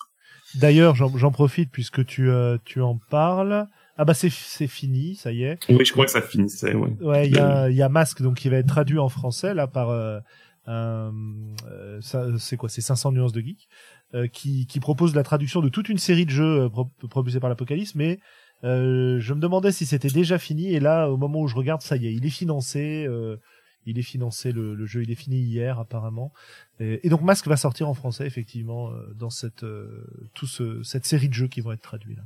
Un jeu vraiment merveilleux que j'encourage tout le monde à découvrir. Ah oui, oui, oui, je, je confirme. Très très sympa. Est-ce que c'est possible de le commander en ligne, même au Québec? Euh, je, euh, bah là, là, du coup, pour participer au financement, euh, c'est trop tard. trop tard. C'est trop tard, mais euh, mais je pense que ce, ce sera peut-être accessible euh, en. Oui, ça en va PDF, dépendre. je pense en PDF, ouais. Mhm. Oui, oui, euh, bah oui, il faut il faut que que vous ayez accès à tout ça aussi. Hein, c'est vrai que c'est c'est compliqué les les imports papier. Bah écoute, moi je vais, Oui. euh, bah c'est bien, ça tombe bien que tu parles de. Tu en avais d'autres, pardon, à à présenter? Euh, non, je crois pas. Ben, on a parlé de Monster Art euh, tout à l'heure, qui est pas fait nécessairement pour reproduire une série télévisée, mais que euh, fonctionne par saison. Donc, euh, quand on finit une saison de, de il encourage vraiment de jouer comme un peu une année scolaire et à la fin, on doit changer de saison. Donc, on passe un certain, un certain temps qu'on ne jouera pas, mais qu'on, qu'on va tout simplement passer par-dessus et les joueurs ont le choix soit de, de faire vieillir leur personnage à l'âge adulte, euh, de continuer à jouer leur personnage et d'en prendre un deuxième ou autre, autres options que j'oublie. Je sais que tu m'en parles souvent, que c'est un jeu que j'aimerais essayer, mais t'avoue. Oui, la deuxième édition arrive en anglais, donc. Bah voilà, la, la première édition existe en français, je la mets Mhm. euh, sur la sur la caméra, mais c'est vrai qu'elle est elle est aujourd'hui difficile à trouver parce que l'éditeur euh, a malheureusement disparu euh, pour l'instant en tout cas. Euh, bah Il écoute, est disparu. bah il est il est il s'est arrêté quoi. Ah, ok, ok. Non, là, c'est un mystère? ah, Ouais, on un appelle- cliffhanger absolu. Ah ouais, on appelle Mulder c'est ça tout de suite. Voyons hein. donc.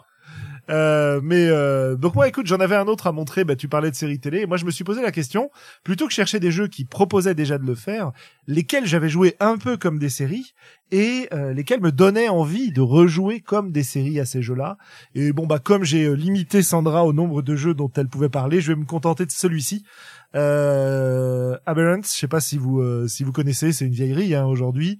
Euh, le jeu de super-héros de euh, White Wolf euh, qui date donc de ma grande période euh, fan totale de cette de cet éditeur, dans lequel on joue des des super-héros absolus. Et ce qui était très sympa dans ce dans ce jeu par rapport à beaucoup d'autres qui étaient sortis, c'est que l'aspect médiatique du super-héros était vachement mis en avant. Euh, et était devenu très très important euh, dans l'univers du jeu lui-même. C'est-à-dire que trouver un sponsor euh, était euh, vraiment, euh, par exemple, un moyen d'action des personnages. Enfin, il y avait, il y avait des, tas de choses à faire en fait dans ce jeu-là. Donc, je, je le cite aussi parce que il devrait ressortir dans une nouvelle version un de ces jours euh, avec des. Alors, c'est du White Wolf, donc il y a des illustrations magnifiques, hein, comme comme d'habitude. Euh, voilà, voilà. Donc, je me contenterai de celui-là. Euh, bah écoutez, je pense qu'on va boucler parce qu'il commence à être tard. Hein, ça fait ça fait bien deux heures qu'on y est et on va se, se faire un petit tour euh, classique des voix d'Altari de, de, de, de coup de cœur, euh, coup de gueule. Donc euh, s'il y a des euh, des choses qui vous enthousiasment en ce moment dans le milieu du jeu de rôle ou hors du jeu de rôle ou qui vous énervent particulièrement dans le milieu du jeu de rôle ou en dehors du milieu du jeu de rôle, n'hésitez pas. Et nous allons évidemment commencer par Sandra? Sandra. C'est marrant, mais pour une fois, j'étais prête. Alors, mon coup de cœur, c'est euh, Tales from the Loop. C'est, euh, je l'ai eu, je l'ai, je l'ai commandé. Ça fait un mois que je l'ai reçu. J'ai eu l'occasion euh, de le lire et je suis fan. J'ai hâte de euh, vraiment euh, le faire jouer. Jeu suédois, traduit en anglais pour l'instant. Euh, oui, en fait, le jeu euh, propose donc c'est un système de jeu à base de D6. C'est pas compliqué. Lorsque le personnage on a, il a un problème, euh, en fait, on, on prend des dés, attribue plus compétences avec des ajouts, autant de dés qui correspondent à la somme de tout ça. Et pour réussir, faut faire au moins un 6. Si l'action est très difficile, faut faire deux 6. Donc euh, bon, c'est pas euh, fort, c'est pas très compliqué. Il y a, je crois que il y a, il y a quatre attributs. et Il doit y avoir 10, entre 10 et 12 compétences dans ces eaux-là. Les attributs, c'est de 1 à 5 que ça va, et les compétences de 0 à 5. Ok. Et Et, puis, et ça euh, parle de quoi, pardon, euh, le jeu? Alors, Tales of the Loop, c'est euh... donc il faut déjà savoir que ce sont euh, les gens qui ont proposé euh, deux petits jeux qui n'ont pas beaucoup marché, qui sont pas très connus, euh, qui sont euh, donc euh, Coriolis et euh, Mutant Year Zero. C'est les mêmes, équipes, c'est les Free League. Et euh, Tale from the Loops, c'est euh, c'est un décor suédois. Je vais pas dire si si c'est du rétrofuturisme en fait. Euh, il y a euh, des mechas, des véhicules volants et on en même temps on est dans les dans une chronie des années 80. Euh, il y a eu euh, il y a un réacteur avec une faille, une boucle temporelle. c'est Stranger Things en jeu de rôle. Ok. Et c'est comme ça qu'ils l'ont vendu et quand on le lit, ils ont vraiment bien adapté. Les illustrations sont absolument merveilleuses et ils ont proposé leur jeu en deux langues dès le début, en suédois et en anglais. Et bah, en fait, je sais que je préfère la Suède parce que c'est quand même beaucoup mieux décrit, c'est un décor des paysans, tandis que je veux pas dire, mais le Texas. Euh, ah, tu veux dire deux, deux zones dans lesquelles on peut jouer, deux zones dans lesquelles on peut jouer, c'est ça deux zones, euh, deux zones où il y a deux réacteurs. Mais les cartes sont belles déjà dans les livres, euh, les euh, illustrations sont belles, la fiche de perso est ergonomique. Donc à l'heure actuelle, c'est je suis vraiment très très motivée et très fan de cette première édition. Ok, super. Est-ce que tu as un coup de gueule ou est-ce qu'on passe à la personne suivante? Je ne parlerai pas de Kickstarter ou d'Ouloulé, de certains trucs. Donc voilà. Ça marche. Euh, ok, ok. Bah écoutez, passons à la suite. Euh, qui, qui quelqu'un est volontaire ou je désigne euh, dans la classe? Oh, Maître Poire désigné donc. J'ai entendu une voix au, fond de la salle s'élever. Allez. C'est Xavier, Monsieur Poire. C'est Xavier qui a parlé. Ok, Xavier. j'ai coupé, j'ai coupé la parole à quelqu'un.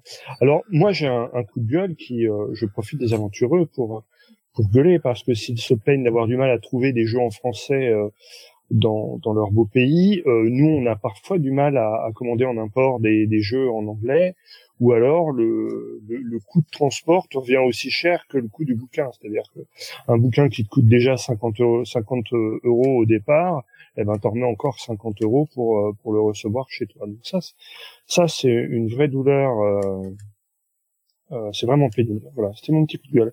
Et mon coup de cœur, euh, je suis en train de lire un bouquin formidable qui s'appelle euh, The Dictator's Handbook, qui est écrit par un type très intéressant qui s'appelle Bruce Bueno de Mesquita qui est un universitaire américain qui euh, fait des, euh, des modèles prédictifs euh, politiques particulièrement précis et efficaces.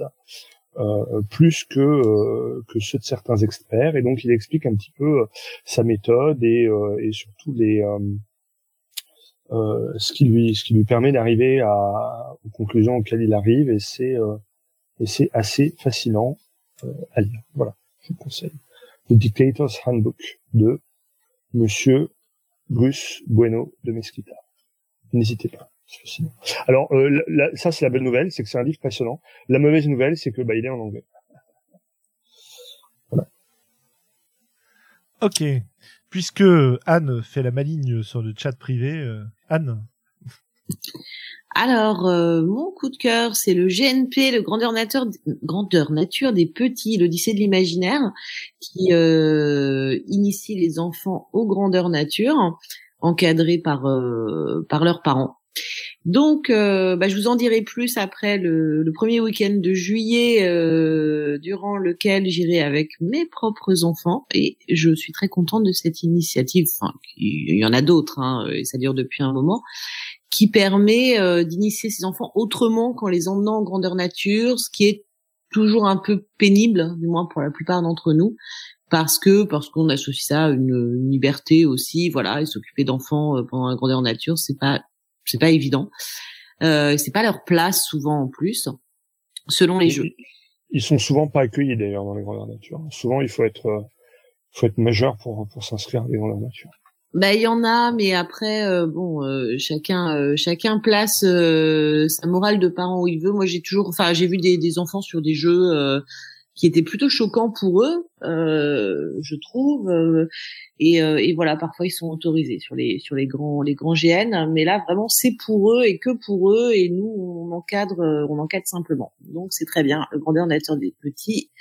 L'Odyssée de l'imaginaire. Et apparemment, vu le, la, la liste d'attente qu'il y a, ça doit être plutôt pas mal. Euh, et mon coup de gueule, rien à voir avec le jeu de rôle, non, je ne vais pas parler de cette partie de Firefly que mon MJ ici présent n'a toujours pas initié parce qu'il a trop de travail. Euh, mais en revanche, non, ça n'a rien à voir, c'est euh, euh, je ne supporte plus ce qui est dit sur Brigitte Macron, et je pense que je ne suis pas la seule. Euh, Tu n'es pas la seule. C'est quoi qui est dit sur Brigitte Macron? Et c'est qui Brigitte Macron pour euh, Alors, les Brigitte Québécois Macron- qui... euh, Brigitte Macron, c'est notre nouvelle première, première dame dame. qui a 24 ans de plus que son mari. C'était son professeur de théâtre.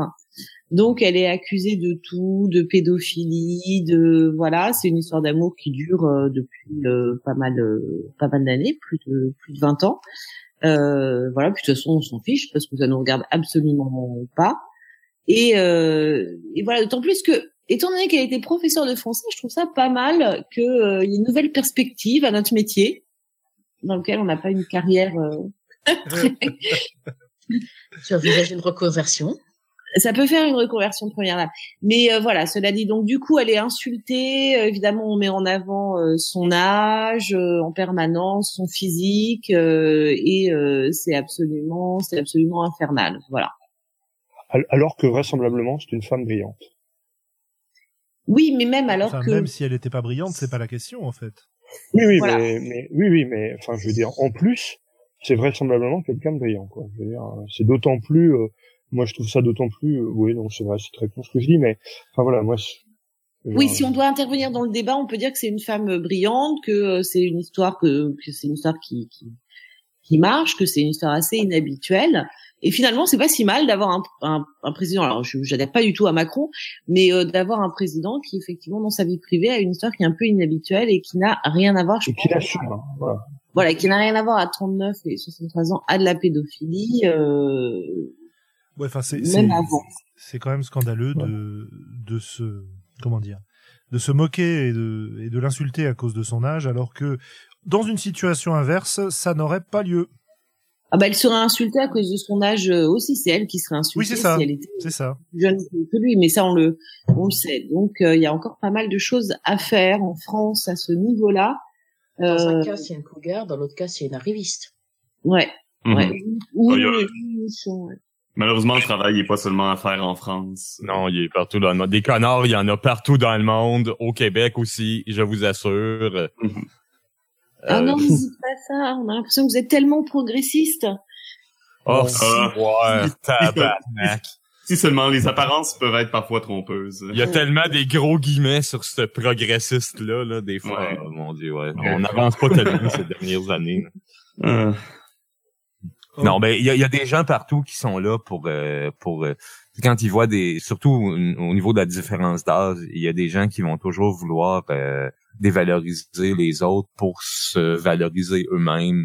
Et, Et c'est- c'est et c'est ça, et peu importe, ça va être toujours évidemment la femme qui est dévalorisée parce que ah ouais, parce que tu sais ça a toujours été vu comme le- le- la cible faible, mais euh, c'est regarde, c'est c'est un changement au niveau de la psychologie humaine qu'il faut qu'il change, puis ça c'est le genre de changement qui va se faire euh, au niveau générationnel.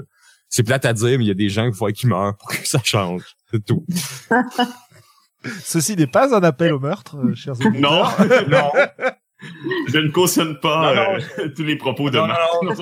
Non, non, mais il y a pas de. On est dans l'espace je- de discussion. je blague. Je, ouais, ouais, regarde, c'est ouais. De toute façon, on est dans l'espace de Je veux, discussion. je veux pas que tu vous allez tuer personne, s'il vous plaît là. Tu sais, c'est Ça Oui, de la, même, de la même façon que l'attitude de Madame Macron n'est pas un appel à ce que tous les profs de français se tapent leurs élèves. Oui, effectivement. effectivement. Voilà. Ça Effectivement. dépend de l'âge des profs et de l'âge des élèves. Non. Mais d'un autre côté, tant que ça se passe entre adultes consentants, que ta gueule, c'est tout. Euh, Ta gueule, ferme-la. Oui. Je suis bien d'accord. Eh bien, d'ailleurs, puisque tu parles, est-ce que tu as un, un coup de cœur ou un coup de gueule à nous faire, ou les deux? Euh, Tu parles de moi? Oui, pardon. Excuse-moi. OK. Euh, oui. Ah ben oui. Euh, je vais commencer par mon coup de gueule euh, niveau euh, rôliste. Oui. Euh, L'année dernière, j'étais à l'hôpital et Karine, qui est pas avec nous, mais bon, une petite pensée pour elle, euh, et- était venue me voir puis elle m'a fait, euh, elle m'a fait un cadeau. Euh, c'est euh, le livre euh, The Strange. que vous connaissez Oui, probablement. oui, oui, bien sûr. oui. J'ai, moi, je suis tombé amoureux totalement du setting de Numenera. Euh, le système, coup de foudre, mais je le déteste pas. Il est bien. Euh, et j'ai commencé à lire The Strange. Je suis, regarde, je suis lent, ok? Juste pour prouver à quel point je suis lent, j'ai, découvert Instagram a deux jours. Ok, pardonnez-moi. Euh, The Strange, j'ai commencé à lire ça euh, la semaine passée, puis après euh, une trentaine de pages, je me suis rendu compte que c'était c'était pas mal une copie de Numenera, mais un petit peu plus compliqué, puis je suis un peu déçu par... euh, en tout cas, jusqu'à date. Je me promets que je vais, je vais finir le livre, là, mais euh, en tout cas, jusqu'à date, j'ai- j'ai pas été emballé par euh, le- le- la dernière... Ben, que cette mouture-là de Montecook. Là. Euh, ça, c'était mon coup de gueule. Ok. Euh, mon coup de cœur, euh, ben, euh, je sais pas si vous connaissez, mais euh, au niveau des, euh, des scénarios, si vous voulez avoir des idées, c'est sûr que c'est un site web en anglais, mais euh, tvtropes.org est une, une bonne source d'inspiration, autant au niveau Très très de, chouette. ouais. de si, si vous comprenez l'anglais, une très bonne source d'inspiration au niveau des scénarios, des personnages. euh, vous, vous irez voir ça. Euh, ensuite, un, un autre petit coup de cœur euh, si euh, qui, a, qui a pas rapport avec le jeu de rôle encore là. Mais euh, je sais que la plupart des Français, bon, vous connaissez Céline Dion, mais il y a autre chose que Céline Dion au Québec. Et euh, il y a une voix euh, depuis, je te dirais, un an qui euh, qui a euh, j'étais pour dire tourner les têtes, mais plutôt euh, attirer l'attention de certaines oreilles. Euh, je sais pas si vous avez entendu parler de Safia Nolin en France.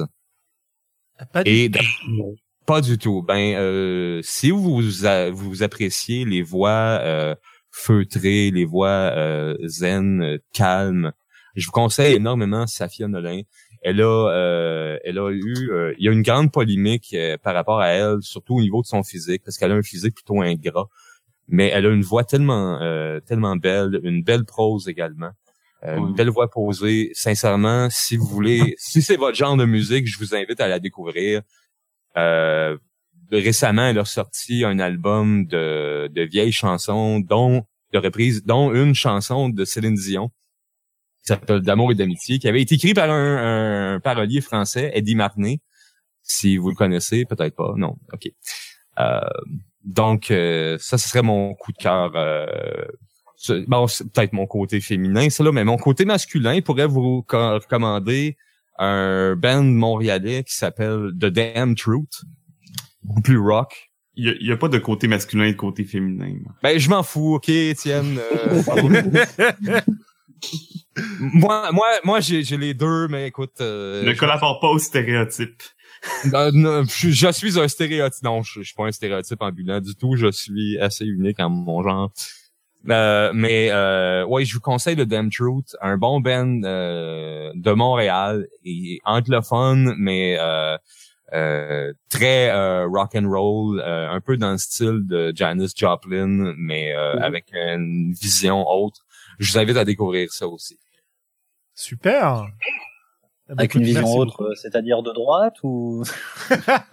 Non, non, non, non, non. euh, euh, je- je- un peu comme euh, revisiter. euh, c'est en tout cas, faut, faut, découvrir. Si c'est votre genre, euh, le, le bon vieux rock qui, qui sonne euh, euh, distorsionné, gras et euh, qui rentre dedans, c'est à conseiller. Oh, je pense que tu vas trouver des adeptes, euh, et probablement pour les deux d'ailleurs. Eh ben, écoute, Ouais. Bon ben, merci. Safia Nolin et The Damn Truth. Super. Je vais, euh, je mettrai des liens de toute façon dans le dans le podcast pour qu'on aille retrouver ça. Et je vais m'empresser de les écouter. Très bien, très bien. Alors, qui qui nous reste là? On va on va faire parler Morgane? Euh, Oui. bah, pour rebondir sur ce que disait euh, Marc, euh, si c'est euh, gras disproportionné et que ça rentre facilement, moi je suis pour. Euh, Ah ouais, vas-y.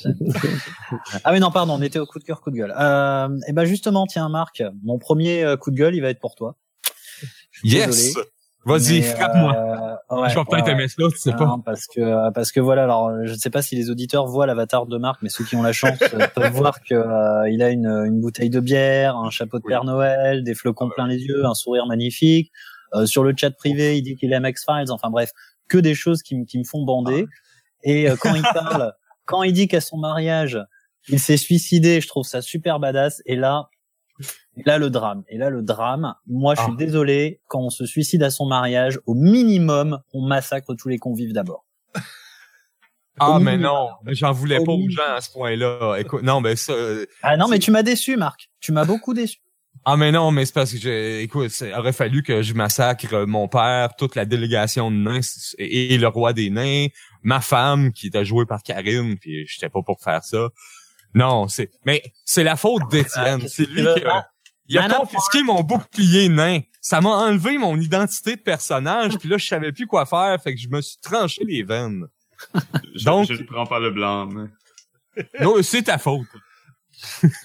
Bon, enfin euh, voilà, faux euh, faux coup de gueule et euh, par contre vrai euh, vrai coup de cœur euh, plus sérieux par contre pour euh, la librairie Royaume à Paris euh, que j'ai eu l'occasion de découvrir euh, en fait quasi systématiquement par des dédicaces euh, d'auteurs que j'apprécie énormément et euh, qui accueille très bientôt euh, Jean-Luc Bizien et qui accueille aussi juste avant une euh, une auteure euh, américaine qui se trouve être une amie à moi au passage et euh, je trouve ça vachement bien. Donc pour la librairie Royaume et pour donc qui est 42 rue de Tolbiac à, à Paris et pour Laura Vitali, je crois, c'est son nom, qui euh, qui tient ça, euh, chapeau bas et puis euh, continuez comme ça, super euh, chouette librairie si vous avez l'occasion d'y aller. Bah, tu sais que je passe tous les jours devant et que je n'y suis jamais entré. Je vais m'empresser de le faire euh, bientôt. Voilà, une faute à corriger. Ok, bah merci. Euh, Étienne? Oui, donc coup de cœur pour rester dans le thème des téléséries. euh, Il y a un Kickstarter qui a attiré mon attention en ce moment. Euh, c'est Tall Pines, un Kickstarter euh, de d'un jeu de- d'histoire collaborative basé sur la série Twin Peaks Oui, c'est vrai, tu m'en avais parlé. que je n'avais jamais regardé auparavant et que oui oui j'ai regardé je suis presque à la fin de la deuxième Oh. et dernière saison avant Oh, wow. le, le renouveau bientôt Att- sur Netflix. Attends de voir le dernier épisode, m'a dire, euh, prends pas aucune drogue, ok? T'en as pas besoin. Non, déjà. euh, Bref, pour ceux qui connaissent pas Twin Peaks, c'est du euh, du mystère policier dans dans une petite ville de campagne avec du surréalisme. Mais présenté sous forme de roman savon. ouais, c'est bref. Ouais.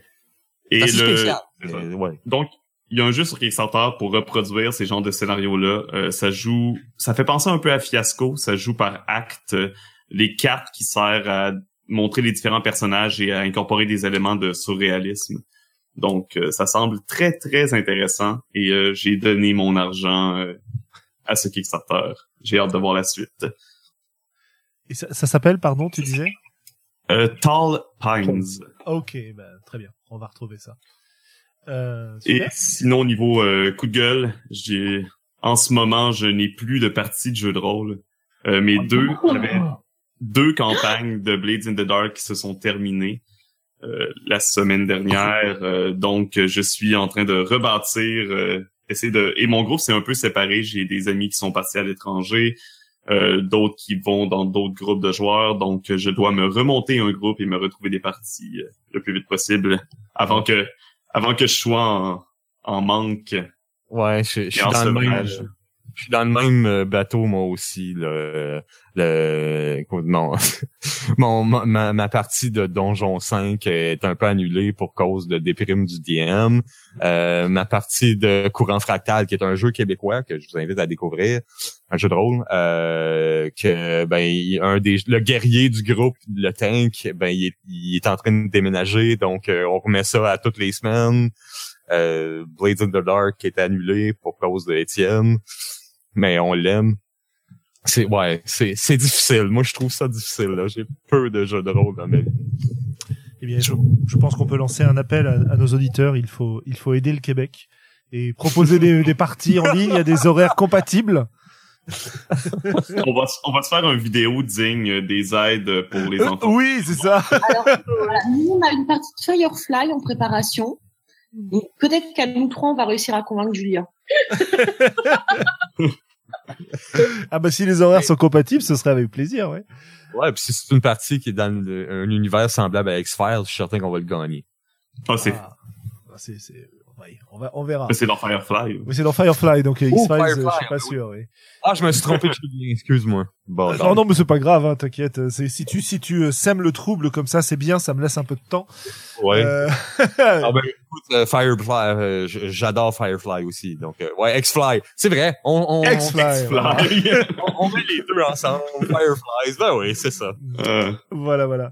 Ok, bah écoutez, super. Bah, il me reste, il reste moi, il reste moi euh, qui suis euh, assez, assez peu inspiré euh, sur le sujet des euh, des coups de cœur, euh, coups de gueule. Euh, au niveau des coups de cœur, bah peut-être que c'est euh, effectivement le, le jeu de rôle Firefly avec son son système. Cortex Plus qui m'intéresse beaucoup en ce moment et en particulier son chapitre sur les conseils pour pouvoir justement mener des parties comme dans des séries. Oh là là, je retombe sur mes pieds, c'est absolument formidable et tellement original. Euh, pour euh, pour euh, partir sur euh, bah, sur de la musique aussi, euh, j'ai découvert récemment un groupe qui malheureusement, un groupe parisien qui malheureusement s'est séparé, qui a fait euh, deux EP euh, avant de avant de s'arrêter, qui s'appelle les Colettes. Et euh, je vous invite à aller écouter. Moi, ça me ça me plaît énormément et je pense que c'est euh, ma découverte musicale de ces derniers jours euh, la plus la plus appréciable. Voilà, voilà. Et Les bah, pour, euh, oui, les Colettes. ES. C O L E E E. Voilà. Euh, Il y a un S, je crois, à la fin, oui. Mais je te, je te donnerai un lien si ça t'intéresse. C'est, euh, c'est vraiment très très sympa, ouais. Euh, voilà, voilà. Sinon, si, allez, un petit, un dernier petit, euh, un dernier petit, petit coup de cœur. Euh, ce week-end, j'ai eu l'occasion de, de revoir euh, des gens avec qui euh, j'ai joué à World of Warcraft depuis euh, des années et des années. On s'était pas vu depuis euh, cinq ou six ans et c'était super sympa de les recroiser euh, comme ça dans un resto ce week-end. Voilà. Euh, Et il est déjà bien tard. et il est déjà bien tard, donc je pense que nous allons pouvoir saluer nos auditeurs. Euh, je pense que ce soir, je vais pas traîner sur Discord après le après le show, comme on avait proposé de le faire, euh, étant donné euh, période d'examen assez compliquée euh, à gérer et horaire difficile. Mais euh, je souhaite à, à tout le monde une très bonne soirée et je voudrais remercier absolument les aventureux de nous avoir rejoints ce soir et vous donner l'opportunité Oui. peut-être de nous dire où on peut vous trouver sur le net.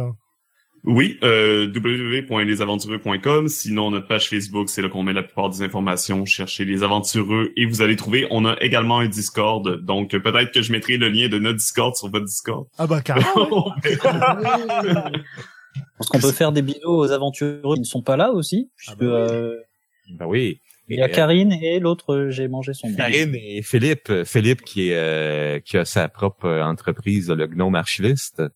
Oui. Donc, euh, qui importe des jeux français au Québec. euh, D'ailleurs, euh, et Karine qui est notre euh, psychiatre euh, de service. Et, Qui est notre euh, fangirl fini de jeux de rôle, qu'à chaque Oui. fois qu'elle part en voyage, qu'elle dit ah, je vais peut-être am- amener deux, trois jeux de rôle, puis elle en ramène 12 à chaque fois. Là. Mhm. On, sait- on l'appelle aussi ma jumelle démoniaque parce qu'on a des goûts assez similaires. Ouais. Donc pour, euh, on, on mettra évidemment une petite vidéo pour le lien pour euh, envoyer des jeux au Québec et envoyer des joueurs au Québec pour euh, leur permettre de faire des parties. Supporter un Québécois. voilà, ad- adopter un Québécois. S'il vous plaît, donnez généreusement. Et, et, je, et de toute façon, il y a un grand intérêt à, à le faire parce que évidemment, euh, le Québécois que vous aurez adopté pourra vous accueillir au Québec une fois que vous aurez enfin décidé de quitter la France. Quand la situation sera devenue invivable. On en a déjà accueilli quelques-uns comme euh, Cédric Ferrand ou euh, Oui. Christophe Brest qui est des nôtres également. Ok. Eh ben, écoutez, je vais couper la diffusion. Je vais remercier aussi nos spectateurs et notre chat euh, sur lequel j'ai pas pu trop traîner ce soir, mais on a Anne pour ça, donc ça c'est top. Euh, et, et saluer tout le monde. On a encore pas mal de spectateurs qui nous ont suivis jusqu'à maintenant. Merci les, les gens et euh, à bientôt. Et j'arrête la diffusion. Bonsoir. Bonsoir. Ah ouais.